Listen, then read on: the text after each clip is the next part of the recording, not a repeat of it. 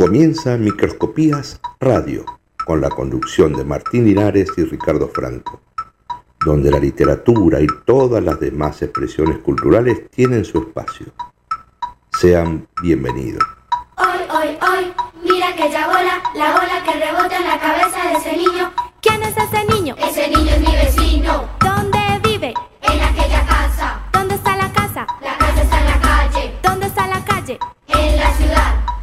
La ciudad? Entre las montañas. ¿Cuáles montañas? Montañas de los Andes. ¿Y dónde están los Andes? En América del Sur, continente americano, bañado por los mares, en tierras del centro de todo el planeta. Y como es un planeta, un planeta es una bola que rebota en el cielo. Hoy, hoy, hoy, mira aquella bola, la bola que rebota en la cabeza de ese niño. ¿Quién es ese niño? Ese niño es mi vecino.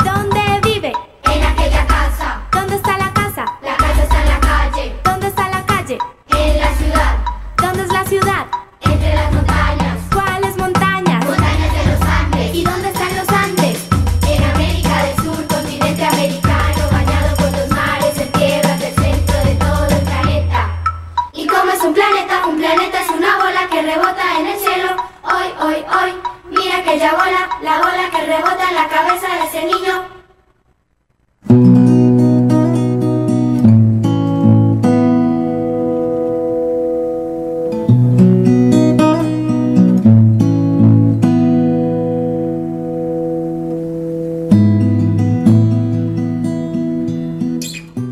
¿Qué tal? Muy buenas noches, bienvenidos todos al 87 programa de Microscopías Radio y estamos saliendo en directo en este momento. ¿Cómo le va don Ricardo Franco? Muy buenas noches, don Martín Ares. ¿Cómo anda usted, querido micróscopos del otro lado del parlante? ¿Cómo andan? Muy bien. Esta noche de jueves otoñal. Exacto. Eh, yo estoy un poquito abrigado. ¿Usted está des- destemplado? Yo estoy un poco destemplado. No sé cuál es Sí. este, el termostato que ande bien de los dos, pero está, está como raro el clima, ¿no? El clima está raro, exactamente. Y bueno, eh, estuvimos contrarreloj. Aquellos que se- recién se estén enganchando van a notar Sí. que acaba de aparecer la transmisión por YouTube porque Sí, no estábamos señor. lográndolo. Sí, señor. Pero aquí estamos, eh, dispuestos a pasar una linda velada con ustedes hasta las 10 de la noche, si el tiempo así lo permite, y Pero desgajando claro. un poquito temas que, que rozan la literatura. Sí, Y en este caso, el tema que nos toca en, este, en esta semana es... la amistad. ¡Qué bárbaro, bien! Te- tema complejo, ¿no? El otro día lo, lo estuvimos este, intentando este, arrimar al tema desde varios puntos de vista y todos, este, de alguna u otra manera, eh, lo notábamos que era eh, difícil de asir, ¿no? Eh, er- er- es un... Es, eh, bueno, como todo, ¿eh? difícil de poner etiquetas, de, de- de catalogarlo, de, de definirlo. ¿sí? Totalmente, Es difícil, totalmente. es difícil. Pero bueno, como no sé si es porque están las personas de por medio, porque están los sentimientos de por medio, se nos hace complejo realmente este, eso, darle un- una definición a qué es la amistad. Para cada uno interpreto que también nos representa un, algo distinto. Es algo distinto. Y, y estuvimos hablando un poquito fuera del aire la cantidad de adagios que hay intentando explicar qué es la amistad, ¿no? Sí, señor, en, en ese sentido, ¿no? Eh, Claro, de, exacto. de De la- quererla pasar a palabras Exacto, sí. y quedamos como... Porque incluso hasta el amor, ¿no? Hasta tiene sus puntos de, de, digamos, que pueden llegar a ser quizás más entendibles, porque está el amor filial, por ejemplo, es cuestiones que eh, son afectivas más allá de la, de la- del lazo sanguíneo y demás. Sí. Y es como, mm, no sé si más comprensible, pero sí por lo menos este, quizás más fácil de, de expresar, ¿no? Lo que uno siente por, por alguien que es tan cercano a quien está dispuesto, por ejemplo, por un hijo, ¿no? Que está dispuesto a cuidarlo y a vivir su vida en forma distinta para poder eh, darle su espacio. Pero con la amistad, uno no debe dejar de ser uno, o al menos no debería, ¿no? Eh, Para brindar este, y, y buscar la re- reciprocidad de la amistad. Es complejo. eh, eh, el hijo no tiene más escapatoria que serlo. Claro. Un amigo no. Exacto. o, o sea, eh, está ese poder de pérdida o de ganancia o de elección. Exacto. O, o uno quiere acercarse hacia la otra persona y quizás no haya afinidad mutua. Exacto. sí. Eh, puede pasar. Pasa. Puede pasar. Sí, sí, sí, sí, pasa, es verdad. Este, había eh, eh, Elvis Presley cantaba acerca de los amores no correspondidos. Sí. Este, bueno, sí. en la amistad pasa algo similar también. Sí, ¿no? A veces sí, mucho- sí. alguien tiene interés eh, en, en- en- en meterse en una conversación, en un grupo, todo. Total, y, no, total. no sucede. Sí, sí, sí. Eh, bueno, pero de eso este, es, lo- es lo que nos está convocando esta semana. Exacto, sí, de sí. alguna manera, de alguna manera vamos a arribar a algo cercano, a quizás al final del programa. O no. O no. O, seguiremos. Seguiremos en la búsqueda. Seguiremos ahí buscando Exactamente. el- el- alguna idea cercana a lo que puede llegar a ser la amistad para cada uno de nosotros. Exactamente. Nos encantaría que nos escriban, eh, amigos, amigos de la radio, que estamos alrededor de la radio, qué es lo que representa la amistad para ustedes, eh, la- las amistades quizás de la infancia, que son las que perduran en, en la memoria. Totalmente. ¿Son las más, las más puras? Las más... Y no lo sé, ¿Eh? no lo sé, no lo sé. Se pueden hacer amigos nuevos, hablábamos el otro día con, con Lucas, ¿se acuerda? Ujú. Eh, existe un, un amigo para siempre. Esos- Las Best Friends Forever, BFF, Mm, le dicen ahora las bueno, chicas. Ojo, bueno, ¿eh? Bueno, ¿Te acuerdas? Antes, Eh, antes era UPS, sí. Unidos para Siempre. ahí va. Van cambiando las siglas, evidentemente van cambiando. Sí. Son como los, los signos políticos, ¿no? es más o menos lo mismo, pero Las reformulado. razones sociales cambian. Y, y Real. es así. ¿Y, y ahora cómo es? Eh, BFF, pero está en inglés, ¿ve? Es Best Friends Forever. ¿Sí? Mejores amigos por siempre. upa. Sí. Bueno, bueno. Y bueno, termina siendo el que no se corte. como Sí, sí, hablábamos la vez sí, pasada, sí. ¿no? Y es más, es más un, un, eh, un deseo plasmado, ¿no? Que, Totalmente. que- que- Totalmente. qué sé yo. Eh, uno va viendo Exacto. en el transcurso de la vida cómo se acerca. ¿Dónde nos puede Sí. escribir la gente si nos quiere mandar un audio, por ejemplo? Por o- favor, por favor, le damos unos numeritos para que nos acerquen sus inquietudes al 11 3858 9736. Ujú.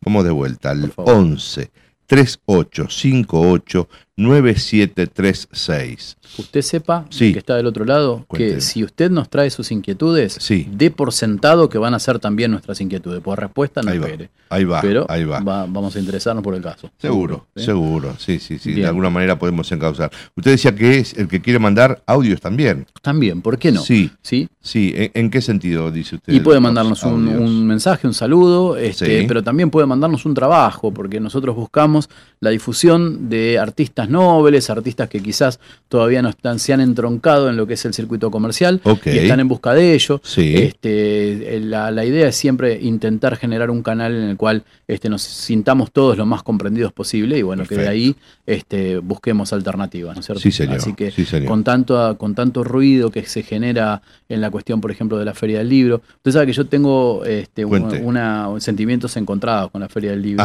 Eh, y en algún eh, editorial que, que hiciéramos para, para la revista Microscopía hablábamos justamente del Sí. amor filial, ¿no? del cariño, del afecto, de la amistad Sí. con la feria, pero a su vez el lado, digamos, de todos aquellos que en definitiva eh, estamos al margen y solamente este, por algún convite nos podemos arrimar y demás, y de cómo hay todo un mundo eh, estructurado por fuera de lo que se puede mostrar acerca de la literatura, ¿no? Y Mm. estas ferias gigantes que este, tienen esta necesidad imperiosa de lo comercial y todo eso, en definitiva terminan este, como dejando afuera este, todo un espectro gigante que también es, este, digamos, que, que- que tiene su fuerza propia y demás, pero que no está quizás representada. Por eso a veces hablamos tanto de las editoriales independientes y esta, y esta fuerza que de, de lo mínimo que, eh, digamos, de alguna forma trabajando en- mutuamente en forma cooperativa, logra hacer un poquito más de ruido.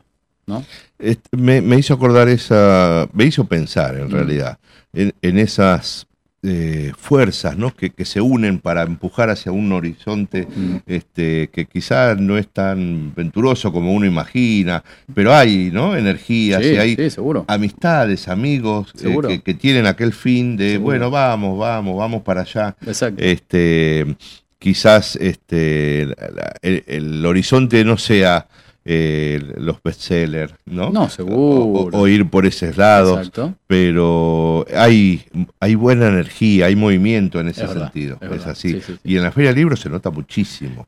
Aquellas grandes producciones, aquellos grandes impactos comerciales, si usted quiere, y todo alrededor que quizás es el, el mundo más, más concreto. Claro, exacto. Este, ¿no? exacto. De, Sí, sí, de- sí, de sí. inquietudes eh, y, y nada, buenos deseos y augurios y, y esas energías empujando para un, para un mismo lado. Es tal cual. Así Sí. que bueno. Le, si, bueno, ya el tema lo tenemos planteado, así Ya que si le parece, en- vamos vistiendo curso. Sí, exacto el programa y, este, y empezamos a traer amigos, ¿sí? que nos vayan contando un poquito de qué se trata todo. y vamos a tratar de hablar un poco más de la amistad. Ahí va. ¿Sí? ahí ¿Vamos va. a eso? Sí, señor. Muy bien.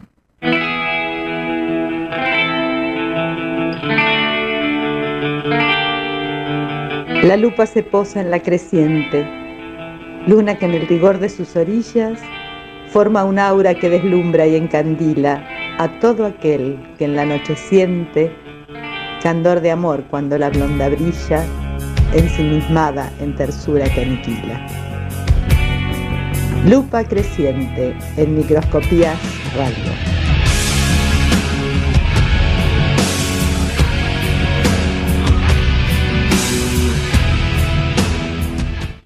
Ahí está, esto es Microscopías Radio, como decía Sí, este, la voz de Liliana Bianco.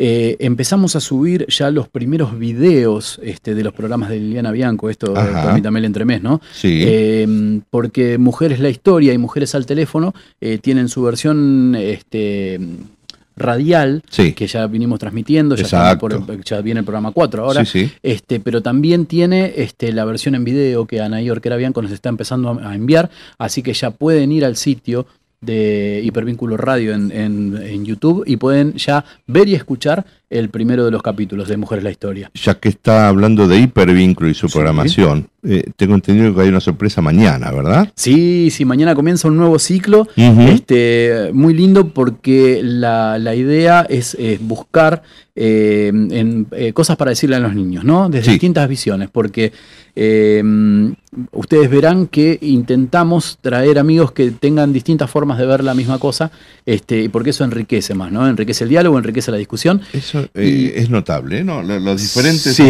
la- las diferentes formas de, de comunicación alrededor de algo. Totalmente. Es genial, totalmente. es genial, eso Así me maravilla. que este, en el día de mañana comienza jugando con los cuentos, y gracias por, dar- por darme el pie, Por jugando con los cuentos este, con la paya mielcita. Ahí va, ¿sí? La paya. Es la payasa. Sí, señor. Este, le cuento un poquitito, chiquitito, de, la historia dele. de vida de la payasa mielcita, por ejemplo, eh, se aboca, entre otras cosas, a eh, acercarse en los hospitales a los chicos que tienen, este, que están por cuestiones oncológicas eh, y para darle una palabra de aliento, ¿sí? Bien. este, en momentos donde todo es más difícil. Para la familia, este, son a veces cuestiones este, muy duras. Momentos, eh, sí, sí, Muy- muy, sí, muy sí, bravos. De cicatrices profundas y- Exacto. y, y se nota el espíritu eh, mm, especial que tiene Mielcita. Ujú. eh, y es un personaje que va a dar que hablar. Sí, estoy yo creo seguro, que sí. Estoy seguro. Este, van a ser pequeños micros que vamos, con los que vamos a comenzar mañana a las 18.30, que Qué seguramente van a rotarse durante la programación. Qué bueno. Pero qué bueno, la idea es esa, ¿no? De tratar de llevar algún cuento, alguna, algún mimo. Sí, ¿m? sí, y sí, para los chicos en general. ¿no? Desde un punto de vista ¿Mm? diferente. Exactamente, Eso está muy bien, está muy bien. Bueno, usted. Punto, punto de vista diferente. Sí, a Eh, ver. eh, me deja que le, le cuente un poquitito una Por historia de, dos amigotes, Damón y Fintias, que eran dos filósofos fi- pitagóricos que vivieron allá por el, el siglo IV en, antes de Cristo, ¿no? en Sicilia. Ajá. Eh, y su amistad pasaría a la historia por la extraordinaria nobleza que mostraron estos dos hombres en un episodio de sus vidas. Ajá. El tema fue así. Eh, hay, hay distintos autores que se acercaron a, a este, a este relato, pero Fintias había conspirado contra el régimen tiránico de Dionisio I de Siracusa. Ajá. ¿Sí? Bien. Fintias, acuérdese Sí. de este personaje. Fintias. Muy bien. Fintias. Este amigo, este, este, este personaje, Fintias, suplicó al rey que lo dejase poner en orden sus asuntos particulares. Bien. ¿Sí? Sí. fue condenado a muerte por el rey. Ah. Entonces le dice, espéreme, antes de matarme, ¿me, Claro. me permite esto? Unas últimas palabras, ¿no? Como, Mm, sí, pero, pero, pero era, re- era acomodar esos asuntos personales que él decía, y para ello le propuso que se quedara en su lugar su amigo Damón, como garantía de que él volviera a, a- a cumplir el... el amigo se quedó. Eh, Yo o me sea, voy un ratito, lo dejo claro, a él. En, la, en el Eh, cadalso, sí, así. sí, sí, que se va Pero- a quedar él. pero ¿eh? vuelve. Yo vuelvo, yo vuelvo, Sí, quédese tranquilo. Pero que- mire que si no me no, van a- no, bueno, bueno. Ahora, ahora. eh, le lo dejó como garantía, ¿sí? Claro, sí. Pero si no volvía, no volvía este, Fintias, el que iba a ser ejecutado era Damón. Tiamazzo, dijo. Damón, al ser llamado por Fintias, Sí. se ofreció sin dudarlo como garante, Ajá. hecho que suscitó las críticas de la gente que consideraron temerario, ¿sí? Y otros que, bueno, lo alababan por la prueba de amistad. Bien.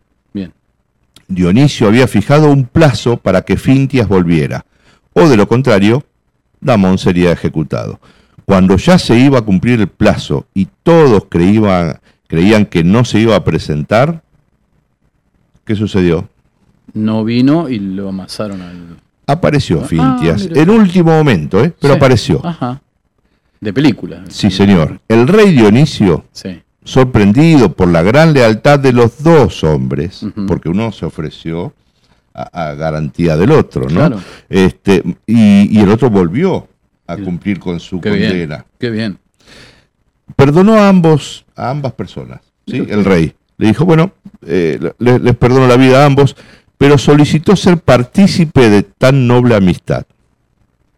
Y que se que armaron un Dionisio, grupo de ¿sí? canasta y se De, de chat, no sé. Mira. Pero, ¿sabe qué pasó? Se negaron a que el rey participe de esa amistad. Muy bueno. Y les cortaron el cañote. Sí, no, no, que quedaron, eh, quedaron este, dando vueltas por ahí, pero no accedieron a las súplicas de Donicio. Bueno, un- un- un- una historia acerca de amistades, este, quizás muy extremas, ¿no? Pero eh, mm, El Nada, famoso me- te banco a muerte, ¿no? me pareció, sí, claro, al- algo de, de por el estilo. Y lo que está acá no es prestarme la campera o andarme a buscar o traer, no, era la vida de Claro, medio. ¿qué le parece? Era, este, bueno, e- el precio era muy alto. Era muy alto. Muy bien. Bueno, eh, vamos a, a escuchar un poquito de música. ¿Le parece? Hoy vamos a tener un Música. programa, un programa relajadón. A no ser que usted le haya quedado algo en el No, tintero no, no. ahí. El otro día apretábamos el acelerador Claro. porque estábamos, éramos muchos en el colectivo y había que entrar todos. sí, Sí, exactamente. Hoy Así que- estamos un poquito más distendidos. Exacto, un Sí, poquito señor. más distendido. Y entonces, este, permítame contarle que eh, hice un, un viaje al pasado. A ver. ¿eh? Tuve que ir a consultar los, los, los formatos físicos de la música. Usted recuerda que hace muchos años, muchos años, Sí, hubo este, un, formato, por ejemplo, el de cassette. ¿sí? el cassette, Era- claro. Tenía una cinta Pero ¿sí? que sí, giraba, hombre. ¿no? Entonces, a medida que iba girando, iba pasando por una esponjita, iba pasando la, la cinta y se reproducía. Tiempo después, la gran tecnología nos trajo al CD, ¿sí? Claro, Este, pero- que pero era fue un compact salto, disc, fue un un salto, salto, gigantesco, donde se digitalizó eh, todo lo analógico que ¿Se lo que era momento. poner un CD? Sí, No lo, no lo des vuelta, con- no lo primero, rayes, primero no, con no, la sí, no, no, era, felpita. era Exacto. toda una ceremonia. sí. Exactamente. Ceremonia que sigo celebrando por Bien, suerte. bien. Pero, ¿qué le cuento? ¿Locura dicen otros? No, bueno, no Algunos, importa, no sí. Este, mm, este, este tema que vamos a compartir Sí. está en estos dos formatos únicamente. Nunca llegó a ser, eh, digamos, este. No, no fue a digital, digamos. Claro, no, Sí. o sea, digital sí en el CD, pero digamos, no- nunca se mandó No, a la red lógico, social ni en nada. formato, claro. Exactamente. Entonces, no sé si será la primera vez esta ¿Fue, para fue- compartir. ¿Fue el EP? Sí. Eh, este en particular no lo fue, Ah, sí, pero por una cuestión de costos. ¿Sabe por qué? No. Porque esta banda era ori- oriunda de San Martín, ¿sí? Bien. Acá nomás, Uh, un- paso. sí. Eh, y eh, fue un grupo eh, que comenzó haciendo tributos a eh, Sumo. Bien, bien. Y a medida que, que fueron ganando relevancia, este, el cantante era muy gracioso llamado Cosmo, tocaba la trompeta y cantaba inmediatamente, sacaba la trompeta y cantaba. Cantaba, bien. Y era un showman, este, era, este, era calvo, este, por decisión propia, pero se Ahí. ponía, este, por ejemplo, los rellenos de los escobillones, entonces salía siempre haciendo Bien, este, alguna bien, locura. Era un, sí. entretenedor, exactamente. bien, bien, bien. Eh, y durante un tiempo, y hasta que Cosmo decidió levantar campamento e irse a vivir a España, donde le fue muy bien, eh, se formó una banda de la cual solamente tenemos registros los que estábamos cerca en ese momento. Los que comprábamos eh, el, el CD o, o el cassette en mano, al genial. terminar los recitales. Genial, ¿sí? sí. Entonces me pareció lindo traer algo del pasado de las cosas que ellos les vendían a los amigos. ¿sí? Por supuesto. Entonces nosotros éramos los que íbamos detrás de bambalinas señor. eh, e íbamos a buscar el disco de Los Negro y Triste, que justamente arrancaba porque tenía el lado negro y el lado triste. ¿sí? Y arrancaba el lado negro diciendo, negro y triste a mis amigos.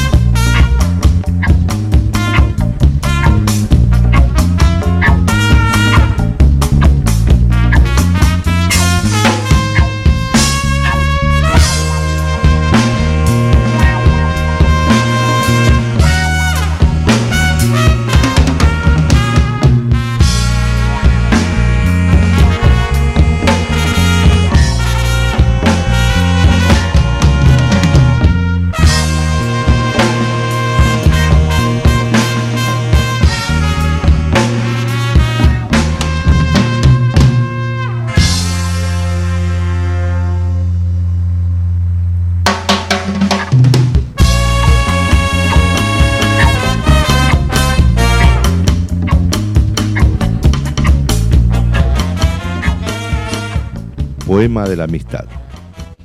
La amistad es un río y un anillo. El río fluye a través del anillo. El anillo es una isla en el río, dice el río. Antes no hubo río, después solo río. Antes y después, lo que borra la amistad, ¿lo borra? El río fluye y el anillo se forma. La amistad borra al tiempo y así nos libera. Es un río que al fluir inventa sus anillos. En la arena del río se borran nuestras huellas. En la arena buscamos al río. ¿Dónde te has ido? Vivimos entre olvido y memoria. Este instante es una isla combatida por el tiempo incesante. Octavio Paz. Seguimos aquí en Microscopías Radio.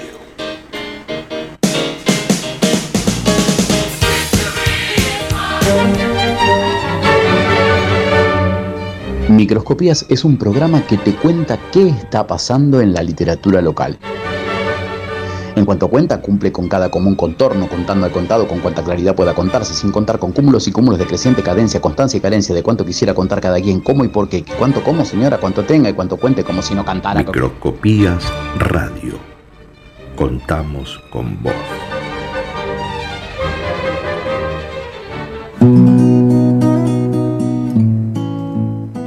Ahí está escuchando la música que nos dejara un amigo, Carlos Roda, ¿sí? con este Dante que ofició de cortina nuestra del, de los programas que venimos haciendo desde el año pasado. Eh, fue ejecutada en vivo. Fue hecha en vivo, exactamente. Sí, y la verdad, digno de, de, de recordar, ¿eh? cuando, cuando quiera buscar en, en, alguna de las plataformas, por ejemplo Total. en Spotify, a sí. Carlos Dante, eh, a Carlos Rodas, perdón, el tema Dante es una belleza y todo ese disco, más allá del tiempo, está así y después tiene otro material hermoso. Tiene, eh, eh, genera muy lindos climas sí. la música de él. Sí, totalmente. Particularmente, totalmente. sí, sí, sí. Tenemos mensajitos, don señor, Ricardo. Miss Laura Castro dice, qué capo. Exacto, dice, genial tu narración, Franco. Ah, Me pasa que tiene, tiene, una gola el muchacho. Lo, lo, lo. Claro, ¿se acuerda de mamarrachito mío, Oscar Casco? Sí, bueno. Qué bárbaro va para ese lado. ¿Cuántos años tiene? No, yo, a mí me contaron, ¿vio? Bien, bien. Lo que sí Lee me, muchos libros. Me, claro, muchos libros. Lo que sí me contaron y estamos muy atentos Sí. es a eh, incluir la voz de amigos, ¿sí?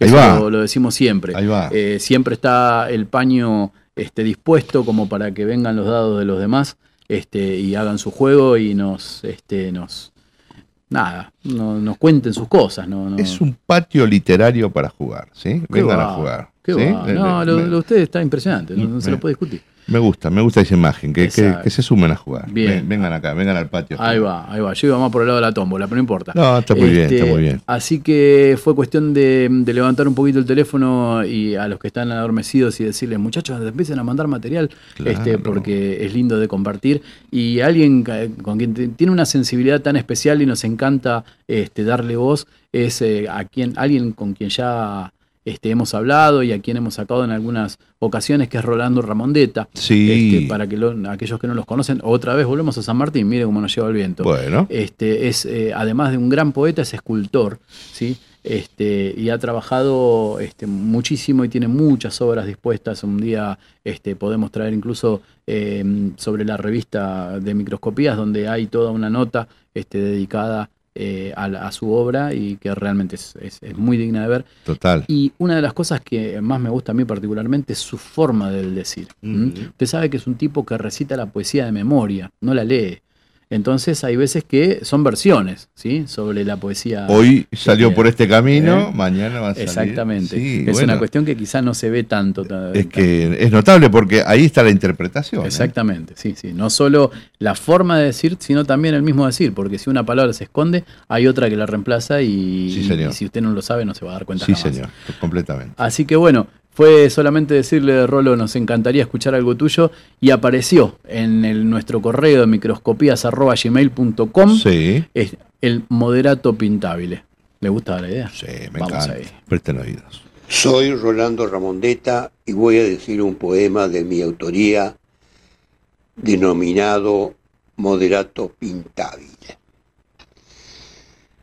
Cuando el cansancio del sol se abrace a ese horizonte fumado de los días y las hojas tendidas sobre un nocturno de ocres y amarillos tiñan de rubio el gris del viento, ha de estar conmigo pintando de esta herida a mi lado.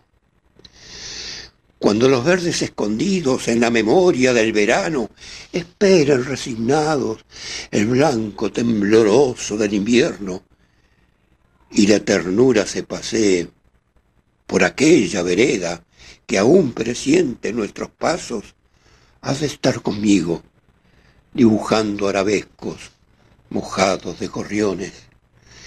Cuando el tiempo de la flor sea un rumor de mariposas que se aleja, abrumado de colores, y en milagroso encuentro con el ángel tenga los trazos inconfundibles de la mano que te nombra, has de estar conmigo en las pinceladas tibias de las tardes, a mi lado. El frío labra solitario sus castillos de nostalgia. El paisaje se acurruca en la tela a la espera del poema. Y una neblina inquieta de magia me comenta, he estar contigo, a tu lado. Muchísimas gracias.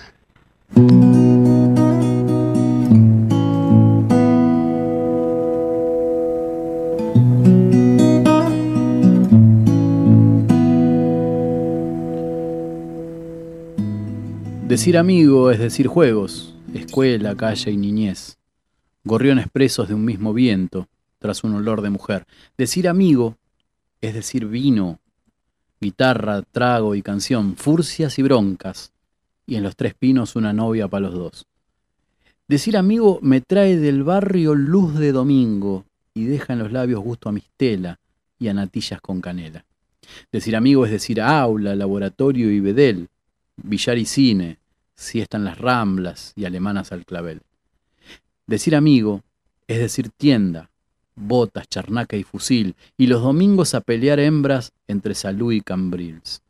Decir amigo no se hace extraño cuando se tiene sed de veinte años y pocas pelas y el alma sin medias suelas. Decir amigo es decir lejos, y antes fue decir adiós, y ayer y siempre lo tuyo nuestro y lo mío de los dos.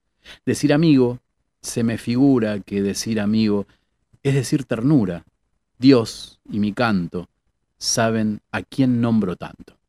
Decir amigo, Joan Manuel Serrat. Muy bien, Bueno, muy bien. muy sí, muy Qué bien. poeta también, ¿eh? Hermoso, Qué hermoso. Bueno, hoy celebramos la amistad. Sí, señor. No importa lo que diga el almanaque. ¿Por qué tenemos que seguir las efemérides El del día? día, ¿te ¿Mm? acuerdas que recorrimos que en, no en, en más, mucho más de un país, eh, se- Exacto. las festividades del Día del Amigo es, no tiene nada que ver con, con el 20 de julio. Exactamente. Así que, Así que bueno, hoy- para nosotros, esta semana, ¿eh? exacto, esta semana. esta semana es la semana de, de- de la amistad consagrada. Exactamente. Este, así que bueno, nada, traer estas cosas que Sí. a veces no tenemos la posibilidad por esta cuestión este, de, de la velocidad. este, entonces queremos eh, traer y, y- y comentarles y recordar. Eh, dice. Miss Laura Castro también dice, saludos Rolando, bellísima tu poesía, sí, realmente. Tengo tu escultura en un lugar privilegiado de mi casa. Mire usted. Mire usted, Mire Norma usted. Galarza dice, felicito, que, eh, qué hermoso recuerdo del cassette. Sigan así con los recuerdos, los felicito. Escucho, escucharlo es un placer. Muy bien. Gracias, Norma, Y gracias después- por estar. Eh, Y, y- y- sí. Poneme al nano. dice. Claro, Bueno, claro, vamos a claro. dejarlo para un ratito Sí, más sí, tarde. Sí, sí, sí, por supuesto, por Exactamente. supuesto. Bueno, es esto, este, tratar de compartir estas cosas con ustedes y, eh, y traer eh, gente también que habla de lo suyo y nos va contando novedades y demás. Por supuesto. ¿Le parece si vamos a hablar con una amiga que Claro. siempre la llamamos y Sí, está señor. ahí en el Sí, patio, se- está esperando para empezar a jugar con nosotros? Totalmente. Vamos entonces. Vamos por ahí, vamos por ahí. Yo dibujo puentes para que me encuentres. Ponemos voz y oído a la literatura infanto-juvenil. El puente y el vínculo lo propone María Fernanda Massimiani. Esa brillante, puentes de madera con lápiz de cera. Piedra Libre, María Fernanda, detrás de un libro. Puentes levadizos, plateados, cobrizos. Porque toda obra Ahí está, se me fue de largo, mire, pero eso va para después, porque ahora tenemos este el patio para nosotros, para jugar con María Fernanda, que está escondida Ah, ¿detrás de un libro? Exactamente, es verdad, sí, piedra libre, Fernanda. Sí, sí, siempre atrás de un libro. Qué grande. ¿Cómo ¿Qué tal? estás? ¿Qué ¿Cómo tal? está? Muy bien, ¿vos? Muy bien, me parece muy bien también este juego que, que propusieron de no, no hacer tanto caso a las efemérides, sino a las ganas que uno tiene de hablar de un tema, ¿no? Exacto, Está Bien. bueno. exactamente. Sí, sí. ¿Tenés así amigos incondicionales este, a mano? Sí, tengo, tengo, tengo, tengo mis amigas, Muy bien. este, Solange, Caro, Cari y Mari, Ajá, que son, que son mis amigas del colegio, muy bien. eh, Dario, Bien. bueno, este, desde, desde ese momento por ahí puede pasar mucho tiempo que pasó por ahí después de que nos casamos, que teníamos los nenes chiquitos y que andábamos como locas, eh, y después nos volvimos a encontrar, fue como el primer día, como si no hubiera pasado nada de tiempo. Qué notable eso, Qué ¿eh? bien. Sí, sí. Como, como quedan esos vínculos, ¿no? Eh, detenidos quizá en el tiempo y uno los lo, los retoma y están ahí, ¿eh? Están ahí. Totalmente. Creo que son, son códigos, ¿no? Códigos que uno tiene con estas personas que no, sé, que no se pueden explicar. Son, Sí, lo- eh, las miradas cómplices, ¿no? Claro. Es- esas cosas de, de compinche. Totalmente, totalmente. Bueno, y eh, antes de que va- vayamos a tu tema, sabemos que un libro siempre es un gran amigo, por lo menos eso decía Ajá. Falda a través de Kino. Sí. Este, ¿Y mañana va a haber alguna novedad acerca de libros eh, que quieras contar? Sí, sí, sí. Bueno, también ustedes hablaron de la feria y todo. y Bueno, sí, también para mí es algo contradictorio la feria, o sea, porque me queda lejos, porque tengo que prepararme mucho para ir y todo eso. Entonces cada año digo, voy, no voy, ¿qué hago? Eh, muchos años fui a la feria a, a- a dar, ¿no es cierto? Porque siempre a- al patio infantil, a hacer actividades con los chicos, eso fue precioso, Claro. precioso, muchos años lo hice. Este año no, porque bueno, estoy por ahí muy ocupada y todo eso, no pude, eh, pero para mí es un lugar de encuentro la feria. Bien, Bien. Eh, de encuentro con esta gente, todos esos amigos por ahí que tengo virtuales o de la literatura o qué sé yo, eh, y puedo encontrarme ahí con ellos. bien. Eh, me he encontrado con mucha gente de otras provincias y todo, así que es muy lindo. Y mañana, en el stand de Tucumán, vamos Bien. a presentar el libro Luminosa Mirada, María Bien. Granata en la Lí. Eh, este libro lo hice con Honoria Celaya de Nader. eh, y bueno, eh, también es, destaco que ah, para mí es muy especial también porque un libro que hice con, eh, como editora también, diseñadora. Ya son varios los Bien. libros que estoy haciendo como, como editora también. Este, y dos se presentan en la feria. Se presenta este y el lunes se presenta otro, que no es mío, sino que lo hice como lo diseñé. Bueno, vamos Este, por partes. bueno, son- Contanos en dos líneas quién fue, quién es María Granata, este, como para que Sí. sepan de- a qué atenerse, a que Ahí va, por ahí. Ahí va. Claro, se andan por ahí este, y recuerdan a María Granata, que es una escritora de, de poesías y, y de novelas eh, desde hace mucho tiempo. Este, es una, una mujer eh, que también es una película con una de sus, de sus novelas, y bueno, este, pero no es muy conocida con la eh, su literatura infantil. Entonces este libro lo que viene a contar es eh, un poco de esa literatura infantil y de por qué hay que leerla. ¿sí? Entonces eh, hacemos como, como una selección de sus lecturas, ¿no? de sus cuentos y de sus poemas, de sus tópicos, de su mirada, una, una mujer que tiene una mirada muy linda, este, una conexión con el universo, con, con las buenas energías, con el ir para adelante, eh, y todo eso lo transmite en sus cuentos.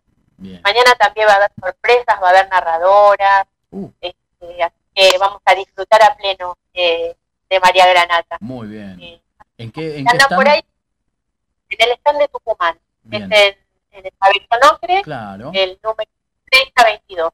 Perfecto. Justamente el martes estábamos hablando acerca del pabellón Ocre, ¿no? Que probablemente es, es el como, es- como está separado, probablemente sea el menos visitado, pero a su vez es el que más tranquilo, es el que más ofrece este, lo, lo que quizás uno va buscando, ¿no? Cuando quiere ver, eh, este, tener libros cerca, quiere ir, estar calmo, poder este, ver de qué se tratan las cosas y elegir. Ojear los libros, ¿no? claro. Ver, ver qué, qué encontramos en este stand. Y si a veces está muchísima gente, abarrotado de Sí. gente, uno medio pasa largo, o si no pasa, conoce mucho, pasa, claro, avanza, sí. Tal cual. Así que tiene, tiene Volvemos a lo que ustedes decían, volvemos a lo que ustedes decían, a esto de, de- de esas contradicciones ¿no? que hay. Este, en la feria hay partes que son muy comerciales o que tienen eh, esas editoriales que tienen mucha publicidad y están también las otras que se juntan, ¿no? O Sí. que van a todos los escritores, eh, por ejemplo, regionales, que van a su provincia, ¿no? Al stand de su provincia.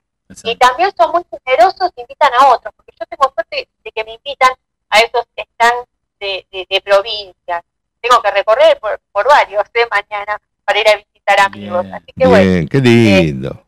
eso, eso también para mí es amistad, ¿no? Sí. Ese cariño con, no se abraza, siendo que nunca se vio, eh, pero compartimos cosas en común.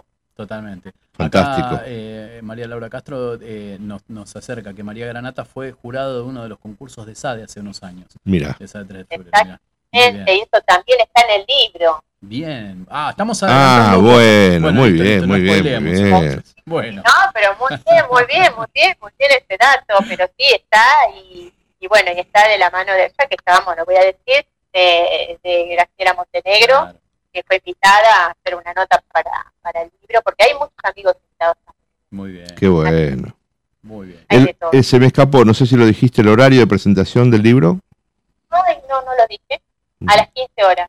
Y presenta Marcelo Bianchi Bustos. Bien, Eh, perfecto. también es Muy bien.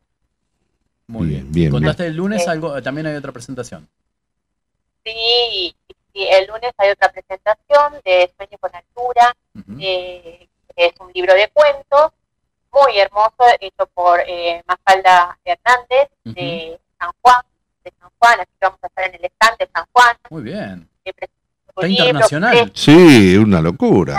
De Tucumán las empanadas, de San Juan no sé qué podría. Un vinito. Un vinito, un vinito, claro. Claro, hacen cosas tan lindas en las provincias, así que, que aprovechan para venir y mostrarlas en la feria.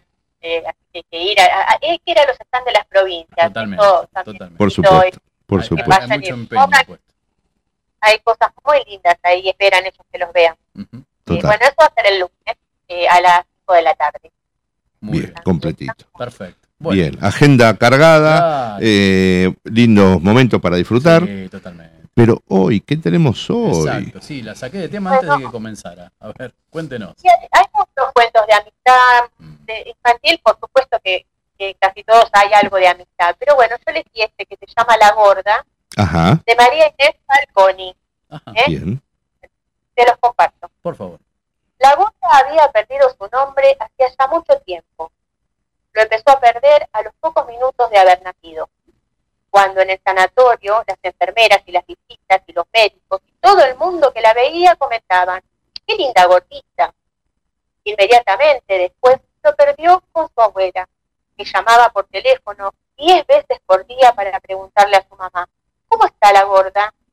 Evidentemente su mamá se acostumbró porque a pesar del bautismo con fiesta y todo, donde su nombre había figurado en letras doradas en las tarjetitas, cada vez que hablaba de ella decía, tengo que llevar a la gorda al médico, o bien, el miércoles es el cumpleaños de la gorda, o si no, vamos gorda, que se me hace tarde. También lo perdió por el barrio. Cada vez que iba a comprar el pan, la panadera le preguntaba, ¿qué vas a llevar, Gordi? O el peluquero le decía, a ver, Gordi, quédate quietita para ver que te cortó bien el flequillo. Pero la pérdida definitiva se produjo cuando entró a primer grado. En la escuela comenzó a ser roncoñones, o la gorda, según la llamaran las maestras o sus compañeros. A veces también se usaban fórmulas combinadas como la gorda roncoñones. La gorda se acostumbró. Se acostumbró tanto que si a alguien se le hubiera ocurrido eh, la loca idea de llamarla por su nombre, seguramente no habría respondido. la había, lo había perdido definitivamente. Definitivamente era la gorda. Y la verdad, eso no la asombraba, ni le molestaba, ni la preocupaba. Después de todo, aunque su nombre aludía directamente a sus características físicas, porque la gorda era gorda, sin ninguna duda, gorda era un sobrenombre como Lucre, como Caro, como Pancho, como Guille o como cualquier otro. Desde ya no le hubiera gustado tener un nombre de verdad. A veces llenaba hojas de su cuaderno con nombres escritos entre flores estrellitas, con letras grandes y coloreadas, Cecilia, Laura, Jimena. A veces también la gorda se paraba frente al espejo y ensayaba distintas caras para distintos nombres, como quien se está probando remeras para ver cuál le queda mejor. Pero lo cierto es que haber perdido el nombre era lo que menos le preocupaba. Lo que la molestaba de verdad era que gorda venía siempre unido a algo no podía ser. No podía comprarse la ropa que le gustaba porque no había para gorditas. No podía estar en el equipo de vóley de la escuela porque era demasiado gorda para saltar. No podía ir a los bailes con sus compañeras porque era gorda. Nadie le invitaba. Y si le invitaban no podía bailar porque era gorda y nadie la sacaba. Razón por la cual la gorda andaba siempre sola y aburrida y soñando con ser flaca para recuperar su nombre y conseguir alguna amiga. lo había intentado, eso sí, se le había ocurrido la idea más fácil, la que seguramente han probado todos los gordos, hacer régimen, comer poco, olvidarse de los alfajores y de las milanesas con papas. Pero no hubo caso. Durante meses se murió de hambre y no adelgazó ni un gramo. Decididamente se quería comer. Sus papás también habían hecho lo suyo. La habían llevado al médico, pero el médico concluyó que no había por qué preocuparse. Era lo que se dice gorda por naturaleza, gorda sin, sin solución y gorda sin nombre. La gorda fue enterrando en su gordo corazón sus ganas de tener amigos, sus ganas de tener un, un nombre, sus ganas de que la dejaran de cargar, sobre todo los varones. Enterró tan adentro sus ganas que también se olvidó de que las tenía. Se acostumbró a ser simplemente la gorda, el chiste del grado, el tanque, el hipopótamo y lo que sea. Una noche soñó que todos sus compañeros eran gordos, mucho más gordos que ella. Que ella era de super recontra flaca, pero no fue un, un buen sueño, solo dio vuelta a la tortilla. En ese sueño ninguno de sus gordos compañeros quería estar con ella, porque ahora era la flaca. Ahí le entró una confusión. Parecía que el asunto no era ser gorda, ser gorda o flaca, traía los mismos problemas. Si se era diferente a los demás. Eso la consoló un poco, pero no resolvió nada. Cuando ya estaba en quinto, ahí, por la mitad del año, llegó al grado una chica nueva, rubia, flaca, con cola de caballo, atada con una hebilla de tortilla a ver, a ver, dijo la maestra recorriendo el aula con la mirada. ¿Te podés sentar? ¿Quién quiere sentarse con la compañera nueva? Por supuesto, nadie contestó, porque nadie, absolutamente nadie, quería que la nueva se le sentara al lado. Digo, ¿puedo? ¿Puedo seguir eh, Sí, sí, sí, ahí ya me tenés intrigado. Ya, ya estoy, claro. Ah, bueno, bueno. Bueno, bueno. La gorda sí. Eh, no por buena, sino porque se sentaba sola, y la verdad le daba lo mismo. ¿Te puedes sentar conmigo? dijo levantando la mano. No dejó de percibir las visitas de sus compañeros, las mismas visitas de siempre, a las que como siempre no prestó atención. Con roncoñones, dijo la maestra dándole un empujoncito a la nueva para que se ubicara. La nueva llegó al banco, sacó sus cuadernos y dijo, ¿cómo te llamas? La gorda se quedó muda. No tenía respuestas para eso. No se llamaba, eh, o sí se llamaba, no sé. Gorda, contestó. La nueva se echó a reír. Tenía una risa contagiosa como con campanita. ¿Cómo te llamas de verdad? Digo. Gorda no es un nombre, es el mío. Entonces la nueva le sacó el cuaderno y miró la etiqueta. ¿Te llamas Ana? Dijo como sorprendida. Me encanta ese nombre, mi tía se llama así, pero le decimos Ani. ¿Te puedo decir Ani? La gorda, muda, asintió con la cabeza. Hasta hacía un momento no tenía nombre y ahora de golpe tenía dos. Yo soy Caro. Bueno, Carolina, pero Caro me gusta, me gusta más porque es más corto. La nueva hablaba hasta por los codos. Miró alrededor. Odió, odio ser la nueva. Nunca nadie te da bolilla. Ya me pasó en otras escuelas. Me tuve que cambiar tres veces, pero ya estoy acostumbrada.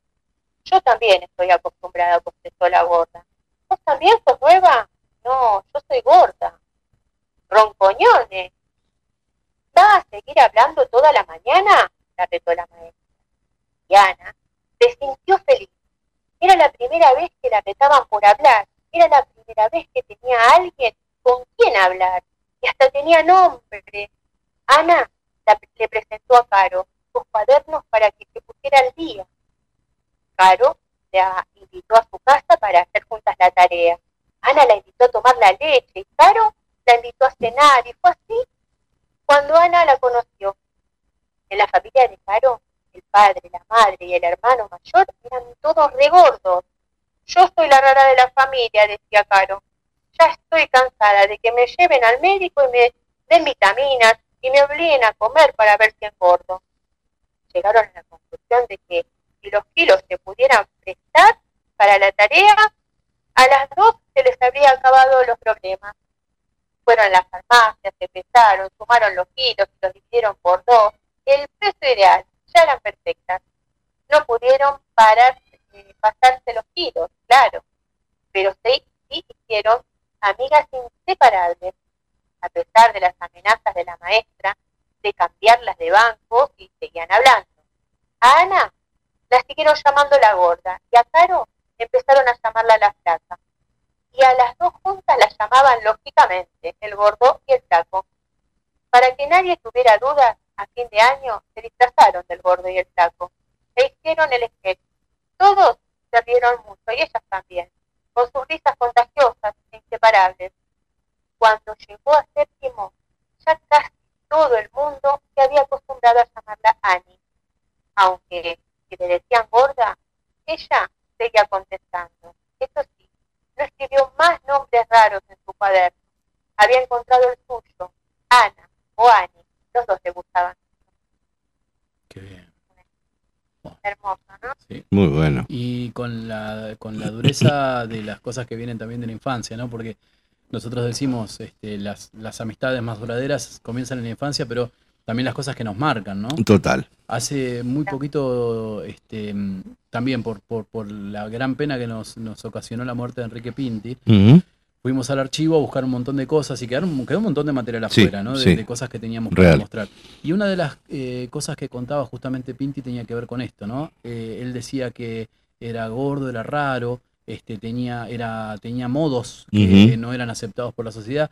Y dice que lo, lo maltrataban tanto y él se ponía tan mal que eh, aprendió que justamente eh, el día que él pudiera mofarse de sí mismo iba a ser el día en que iba a estar por encima de esas cosas y iba a poder, digamos, este, dominar esa, ese pánico que le generaba hablar con alguien, ¿no?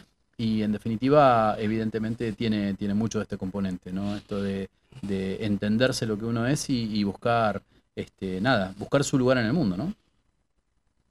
Sí, sí, lamentablemente eso pasa, pasa mucho. Sí, lo, lo, lo había escuchado a él yo también y había visto que en entrevistas y todo que había que encuentran una defensa por ahí. Claro. Este, esto de decir, bueno, ya está, lo acepto, es así, me río y mucha gente que hace humor o que escribe, bueno, estas cosas, este, le han pasado cosas así. Es terrible que la sociedad siga así, es terrible, es claro. terrible. Eh, no es de ahora, es de siempre. Eh, así que, bueno, y un cuento así, yo creo que así como el tipo duro, ¿eh? porque vos te pones en lugar, yo creo que donde lo lees, viste, se queda como un silencio, y uno piensa, y recuerda ahí, sí, esas situaciones las vivimos, viste. Eh, creo que está bueno que los chicos lo lean así, ¿no? Bien, Es fuerte, poniéndose Tal en cual. ese lugar. tal cual. Que me sí. gusta mucho compartir este, porque un amigo te puede sacar de eso también. Tal ¿no? cual. Sí, sí, Totalmente. sí, sí, sí, total. Bueno, la verdad que se puso profunda la cosa. Muchas gracias, Fer. La verdad que lo que nos trajiste nos, nos hace reflexionar mucho. ¿no? Obvio, obvio que sí. Incluso también, también de, de- de- de las formas que tenemos los padres. Yo te, te voy a contar una pequeñísima anécdota este, que tenía que ver con que cuando mi hija muy- era muy chiquita, este, mm, por ahí nos poníamos de acuerdo con la madre a ver si le dábamos otra galletita. Y dale una galletita a la Gordi. ¿eh? Claro. entonces este, la nena en un momento decía tita para la Gordi. Mm. ¿eh? Y eso nos claro, hizo dar cuenta. bueno, bueno. Es- es- esos Sí, rótulos bueno, que uno pone mal, sin menos mal querer. que Sí. dijo así y se, Sí. dieron, se dieron cuenta. Hay muchos que no se dan cuenta y Sí. terminan marcando terriblemente. Totalmente. Este. Pero bueno, Sí. este, somos padres y vamos aprendiendo todos Totalmente. eh, Sí, el sí. camino. Una Totalmente. cosa les quería decir para, Sí. para que sigan, ¿no? Que ustedes. Eh, yo, gracias a, a este tema, me puse a revolver mis cosas, encontré un cuaderno amarillísimo, viejo, recontraviejo, Sí. que tengo cosas desde los, de los 15 años para atrás, así que imagínense, ¿no? Y tengo Sí. poesías, de todo. Bueno, encontré que ahora me estoy matando ahorita, y encontré páginas y páginas de cosas que me regalaban mis amigos. Y encontré cartas de amigos invisibles, Ajá. Un Mirá. montón de cartas de amigos invisibles y de amigas de verano. Mirá vos. Porque yo te dije, era muy charlatana, hablaba mucho y siempre me hacía amiga, que duraban ese verano y nada más. Pues nunca Claro. más las veía, no sabía nada. Pero me guardé las cartitas de todas. Así que es, Mirá es eso lo que Qué trabajo, ¿eh? Mirá, mirá, mirá. Bien, bien, bien, están, bien. Todas pegadas, todas pegadas. No, tengo cada cosa. Pero Muy bueno, bien. Está muy bien. Es material para trabajar. Y está bien e- es- esa búsqueda interior, ¿no? Cual. hacia atrás, que, es lo que nos representa y nos constituye. Sí, total. Tal Qué lindo, qué lindo. Bueno. Sí. mu- Muchas gracias, Fer, y mucha mucha fortuna para mañana, este, y que saca todo muy bien. muchas gracias. ¿Sí? Eso. Muchas gracias, chicos. Bueno, Todo bien para mañana. cariño.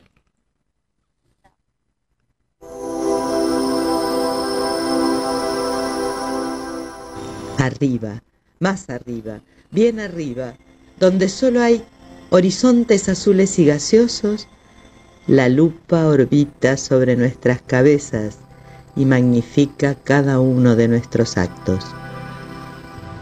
Juguetes de alguna fuerza universal, chocamos y nos levantamos con ansias de trascender.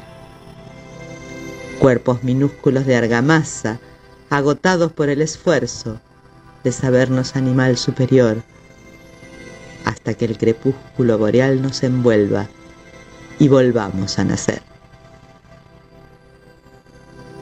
Lupa en el cenit, en microscopías radio.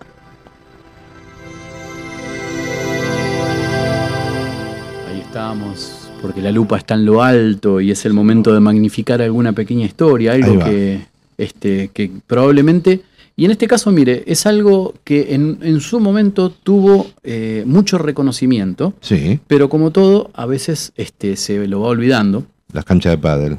No, yo sigo jugando al pádel, Ah, no se olviden la uh. cancha de pádel, por favor, le pido. A ver. Este, no, que tiene que ver con una cuestión eh, también. No, no Pero estoy no. alquilando películas, pero no importa.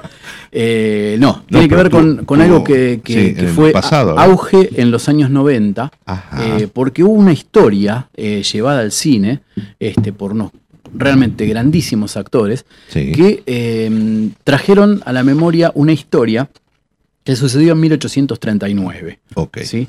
Ya que vamos a hablar en, en la noche de hoy, vamos a hablar de cultura afroamericana. Sí. ¿Por qué no traer un poquito más temprano? Vamos. Lo que sucedió en 1839 en un barco, ¿sí? Eh, que venía proveniente del África, más exactamente de Sierra Leona, Ok. este, llamado Amistad. ¿Recuerda usted la película Amistad? Con Sidney Poitier, Morgan Freeman, ¿sí? Mm, Sí. Bueno, sí, lo que narra un poco esa película es, eh, a nivel general, vamos a contar, yo no soy un- alguien que sepa mucho de cine, eh, cuenta eh, puntualmente del tráfico de esclavos, ¿sí? Eh, que, sucedía dur- durante todo el siglo XIX, bueno, en los años anteriores también, pero puntualmente en los años XIX, y de cómo hubo un motín en, este barco, ¿sí? Este, por, eh, un, porque en realidad este, lo- los iban a llevar hacia eh, Sudamérica, Sí. porque en Norteamérica había una ley que había sido promulgada en 1808, que ya eh, no permitía el tráfico de esclavos. ¿sí? Entonces, los esclavos que seguían siendo esclavos en los Estados Unidos, en las plantaciones y demás, Sí. eran los hijos de los esclavos que ya habían sido traficados anteriormente. Ok. Pero la primer eh, piedra basal del, del abolicionismo fue por lo menos conseguir que dejara de haber este tráfico, este tráfico de personas. Bien. Entonces, esclavitud siguió habiendo Sí. durante un tiempo más, Sí. este, pero eh, digamos no, no se podían importar de alguna forma los, los, los africanos o los, los esclavos en general. Bien. Eh, Sengbe Pie, ¿sí? era más o menos pronunciado, Sí. el líder de esta revuelta. eh, después en la historia estadounidense se conoció con su nombre, digamos, eh, occidental, que fue Joseph Zinke. El tema de esto es que eh, en las cercanías de, de las, de la colonia de Sierra Leona eh, habían aparecido eh, los españoles que todavía seguían con el comercio de esclavos, ¿sí? y su principal intención era llevarlos para Cuba, donde había mucha mano de obra esclava eh, para, por el tema de la- del azúcar y todas las demás plantaciones. Bien. Este, y entonces los estaban llevando para allá, incluso un par de latinos estaban en, a comando del, banco, del barco. Hubo una revuelta, ¿sí? Ajá. Y entonces este, los, este, los, los esclavos, digamos, los, los apropiados ilegalmente, porque no eran esclavos en África, sino que los estaban llevando claro. de esta forma para Exacto. utilizarlos como esclavos, este, mm, s- hicieron esta revuelta y en lugar de eh, amarrar en Cuba, lograron eh, desviar el barco de alguna forma. Eh, Entiendo que porque ya sabrían un poco de, de la historia que estaba sucediendo en los Estados Unidos y este, lograron llegar a, a la tierra estadounidense como para, este, digamos, este, no quedar como, como esclavos. ¿sí? Eh, esta rebelión hizo que tocaran la costa de Massachusetts eh, y comenzó toda una batalla legal, Ajá. porque eh, según esta ley que digamos había promulgado los Estados Unidos y al estar prohibido el tráfico, eh, había dos cosas que pasaban. Una era la, la- la primordial, los negros ahí estaban molestando, porque estaban generando una sensación de que podían, este, digamos, de alguna forma rebelarse y generar conflictos. Bien. Eso era lo principal. Y lo segundo era que en definitiva eran nombres libres, lo cual era más molesto todavía para el sur de, de Norteamérica. Ujú. ¿Por qué eran nombres libres? Porque esta ley no permitía que fueran adoptados por el país este, como esclavos. Entonces había que sacárselos de encima. Bien. En el mismo momento, mientras está sucediendo esto, España empieza a hacer tratativas con los Estados Unidos para que les devuelvan el barco y su carga. Porque eso era una, eh, o sea, los españoles no tenían ninguna legislación que les prohibiera vender este, Eh, personas, ¿eh? estamos sí, hablando sí, de personas, sí, pero bueno, no tenían ninguna legislación que les eh, eh, prohibiera vender este, a este tercer este, comercio que tenían, que era América, seguir vendiendo mano de obra esclava. Este, y entonces reclamaron sí, por la goleta y por eh, toda su carga, que evidentemente se eh, valdría mucho, este, mucho dinero, eh, y di- aduciendo que ningún tribunal en los Estados Unidos, Estados Unidos Sí. tenía derecho a eh, legislar por sobre algo que les habían robado incluso en su territorio, porque claro, el desvío fue de tierras que eran españolas, ¿sí? se acuerda de, los tratados que hacían que este, España se quedaba, digamos, toda la parte este, desde de donde termina el Brasil justamente hacia el norte. Sí. Eh, entonces eh, estaban reclamando por eso. Eh, fue tanta la conmoción que generó en los Estados Unidos y los abolicionistas empezaron a trabajar en pos de eh, intentar liberar a esta gente ¿no? Y que no fuera esclava, Sí. que se generó una suerte de eh, club o una suerte de cofradía, este, donde eh, toda la gente que había, estaba en el, en el barco Amistad eh, eh, fue representada ante los tribunales y fue llevada de pueblo en pueblo, como si fueran unos feriantes, a los que llegaban para que explicasen primero lo que habían logrado entender del inglés. Y después, eh, para mostrarle a la gente que también eran personas, ¿sí? A pesar de ser negros, eran personas, ¿sí? De alguna Qué- forma. Qué cosa rara. ¿Vio? Entonces, este, lo estamos diciendo en tono totalmente sarcástico Sí, para aquel que lo- lo- nos escucha así. Y, y aquel, Eh, y aquel que siempre pondera que el pasado fue mejor. bueno, Claro, eh, también tenía sus, sus cuestiones. Lo cierto es que este, este comité, eh, Comité de Amistad, Sí. logró juntar los 1.840 dólares que significó rentar un barco Ajá. y este, volver a llevarlos a los, a los, digamos, futuros esclavos de alguna forma a Sierra Leona, de donde habían sido este, raptados, ¿sí? exacto. robados. Este, mm, Y entonces esto fue probablemente uno de los principales este, eh, movimientos o momentos en los cuales este, todo el antiabolicionismo, perdón, el, el abolicionismo este, logró empezarse a hacerse fuerte de una forma u otra este, y empezar a lograr que se flexibilizaran un poco los campos este, en el sur de los Estados Unidos y demás, eh, y que, se, que fuera un espaldarazo quizás para los movimientos de los derechos civiles. Para lo que viene. Todo esto que fue generándose, incluso a los pocos que decidieron quedarse en Estados Unidos, de, de esta gente rescatada del- de la amistad, este, comenzaron a, eh, digamos, ejercer una nueva presión sobre el sur de los Estados Unidos por estos movimientos de derechos civiles eh, y comenzaron a generarse escuelas que después eh, fueron fusionándose y fueron avanzando para convertirse en lo que ahora son las universidades, por ejemplo, de Atlanta, de Fisk y la Universidad Hampton, que fueron las primeras en incluir gente de raza negra en, en los Estados Unidos. Y entonces, desde la palabra amistad, que viene de un barco español que traficaba esclavos, eh, se genera un movimiento, digamos, anticiclónico de alguna forma, que Seguro, hace, que seguro. pelea por los derechos humanos. Este, y bueno, y por los derechos civiles que todavía siguen siendo materia de discusión en los Estados Unidos, Sí, pero cierto, que han sí. avanzado por lo menos de alguna forma. Este, por eso quisimos traer esta, esta historia que, si bien en su momento, en los años 90, fue este, digamos, grandilocuente, porque fue contada por Hollywood, este, a veces se nos olvida y tiene que ver con esto, ¿no? Con las distintas, las distintas etapas que tiene la humanidad y que, bueno, de cómo se va, este, no sé, eh, cómo va cambiando la historia. Obvio, obvio, se va marcando eh, paso tras paso y, y la humanidad también se va transformando, ¿eh? no, no, Totalmente. no solo la historia. Totalmente. Eh, hay, hay narraciones, hay hechos que nos parecen aberrantes hoy, por suerte, eh, y que quizás en otro momento era lo más común. Exactamente. eh, y uno tomaba con total normalidad que estaban vendiendo gente o tal cosa. Totalmente. Eh, mm, notable, notable. Bien. Bueno, rescatar una historia. Por ahí estamos. Eh, nos va a traer un poquito de lo que dicen los... Ah, ¿me va a leer esto ahora? Sí, Ah, ¿le cuenta, parece? cuenta, ¿Le parece? A ver, para que no nos queden tan no. viejos. A ver. Eh, mm, Miss Laura Castro dice, hay cosas que se cultivan en la casa. Es hora de que ref- se reflexione desde ahí. Ah, eso tiene que ver con lo que decía que estábamos hablando. Fernanda, Exactamente. Bien. María Fernanda dice, el cuento está publicado en el, en el libro Historias con Todos, autora María Inés Falconi, de Santillana, serie Iguales y Diferentes con otros cuentos. Y luego dice María Fernanda también dice, para adolescentes, Amigos por el Viento de Liliana Bodoc, y para pequeñitos, El Tigre y el Ratón de Keiko Casa. Muy bien. Muy bien, gracias por las recomendaciones. Juan Carlos Escortio dice, bien, pibes literatos, bien, dice.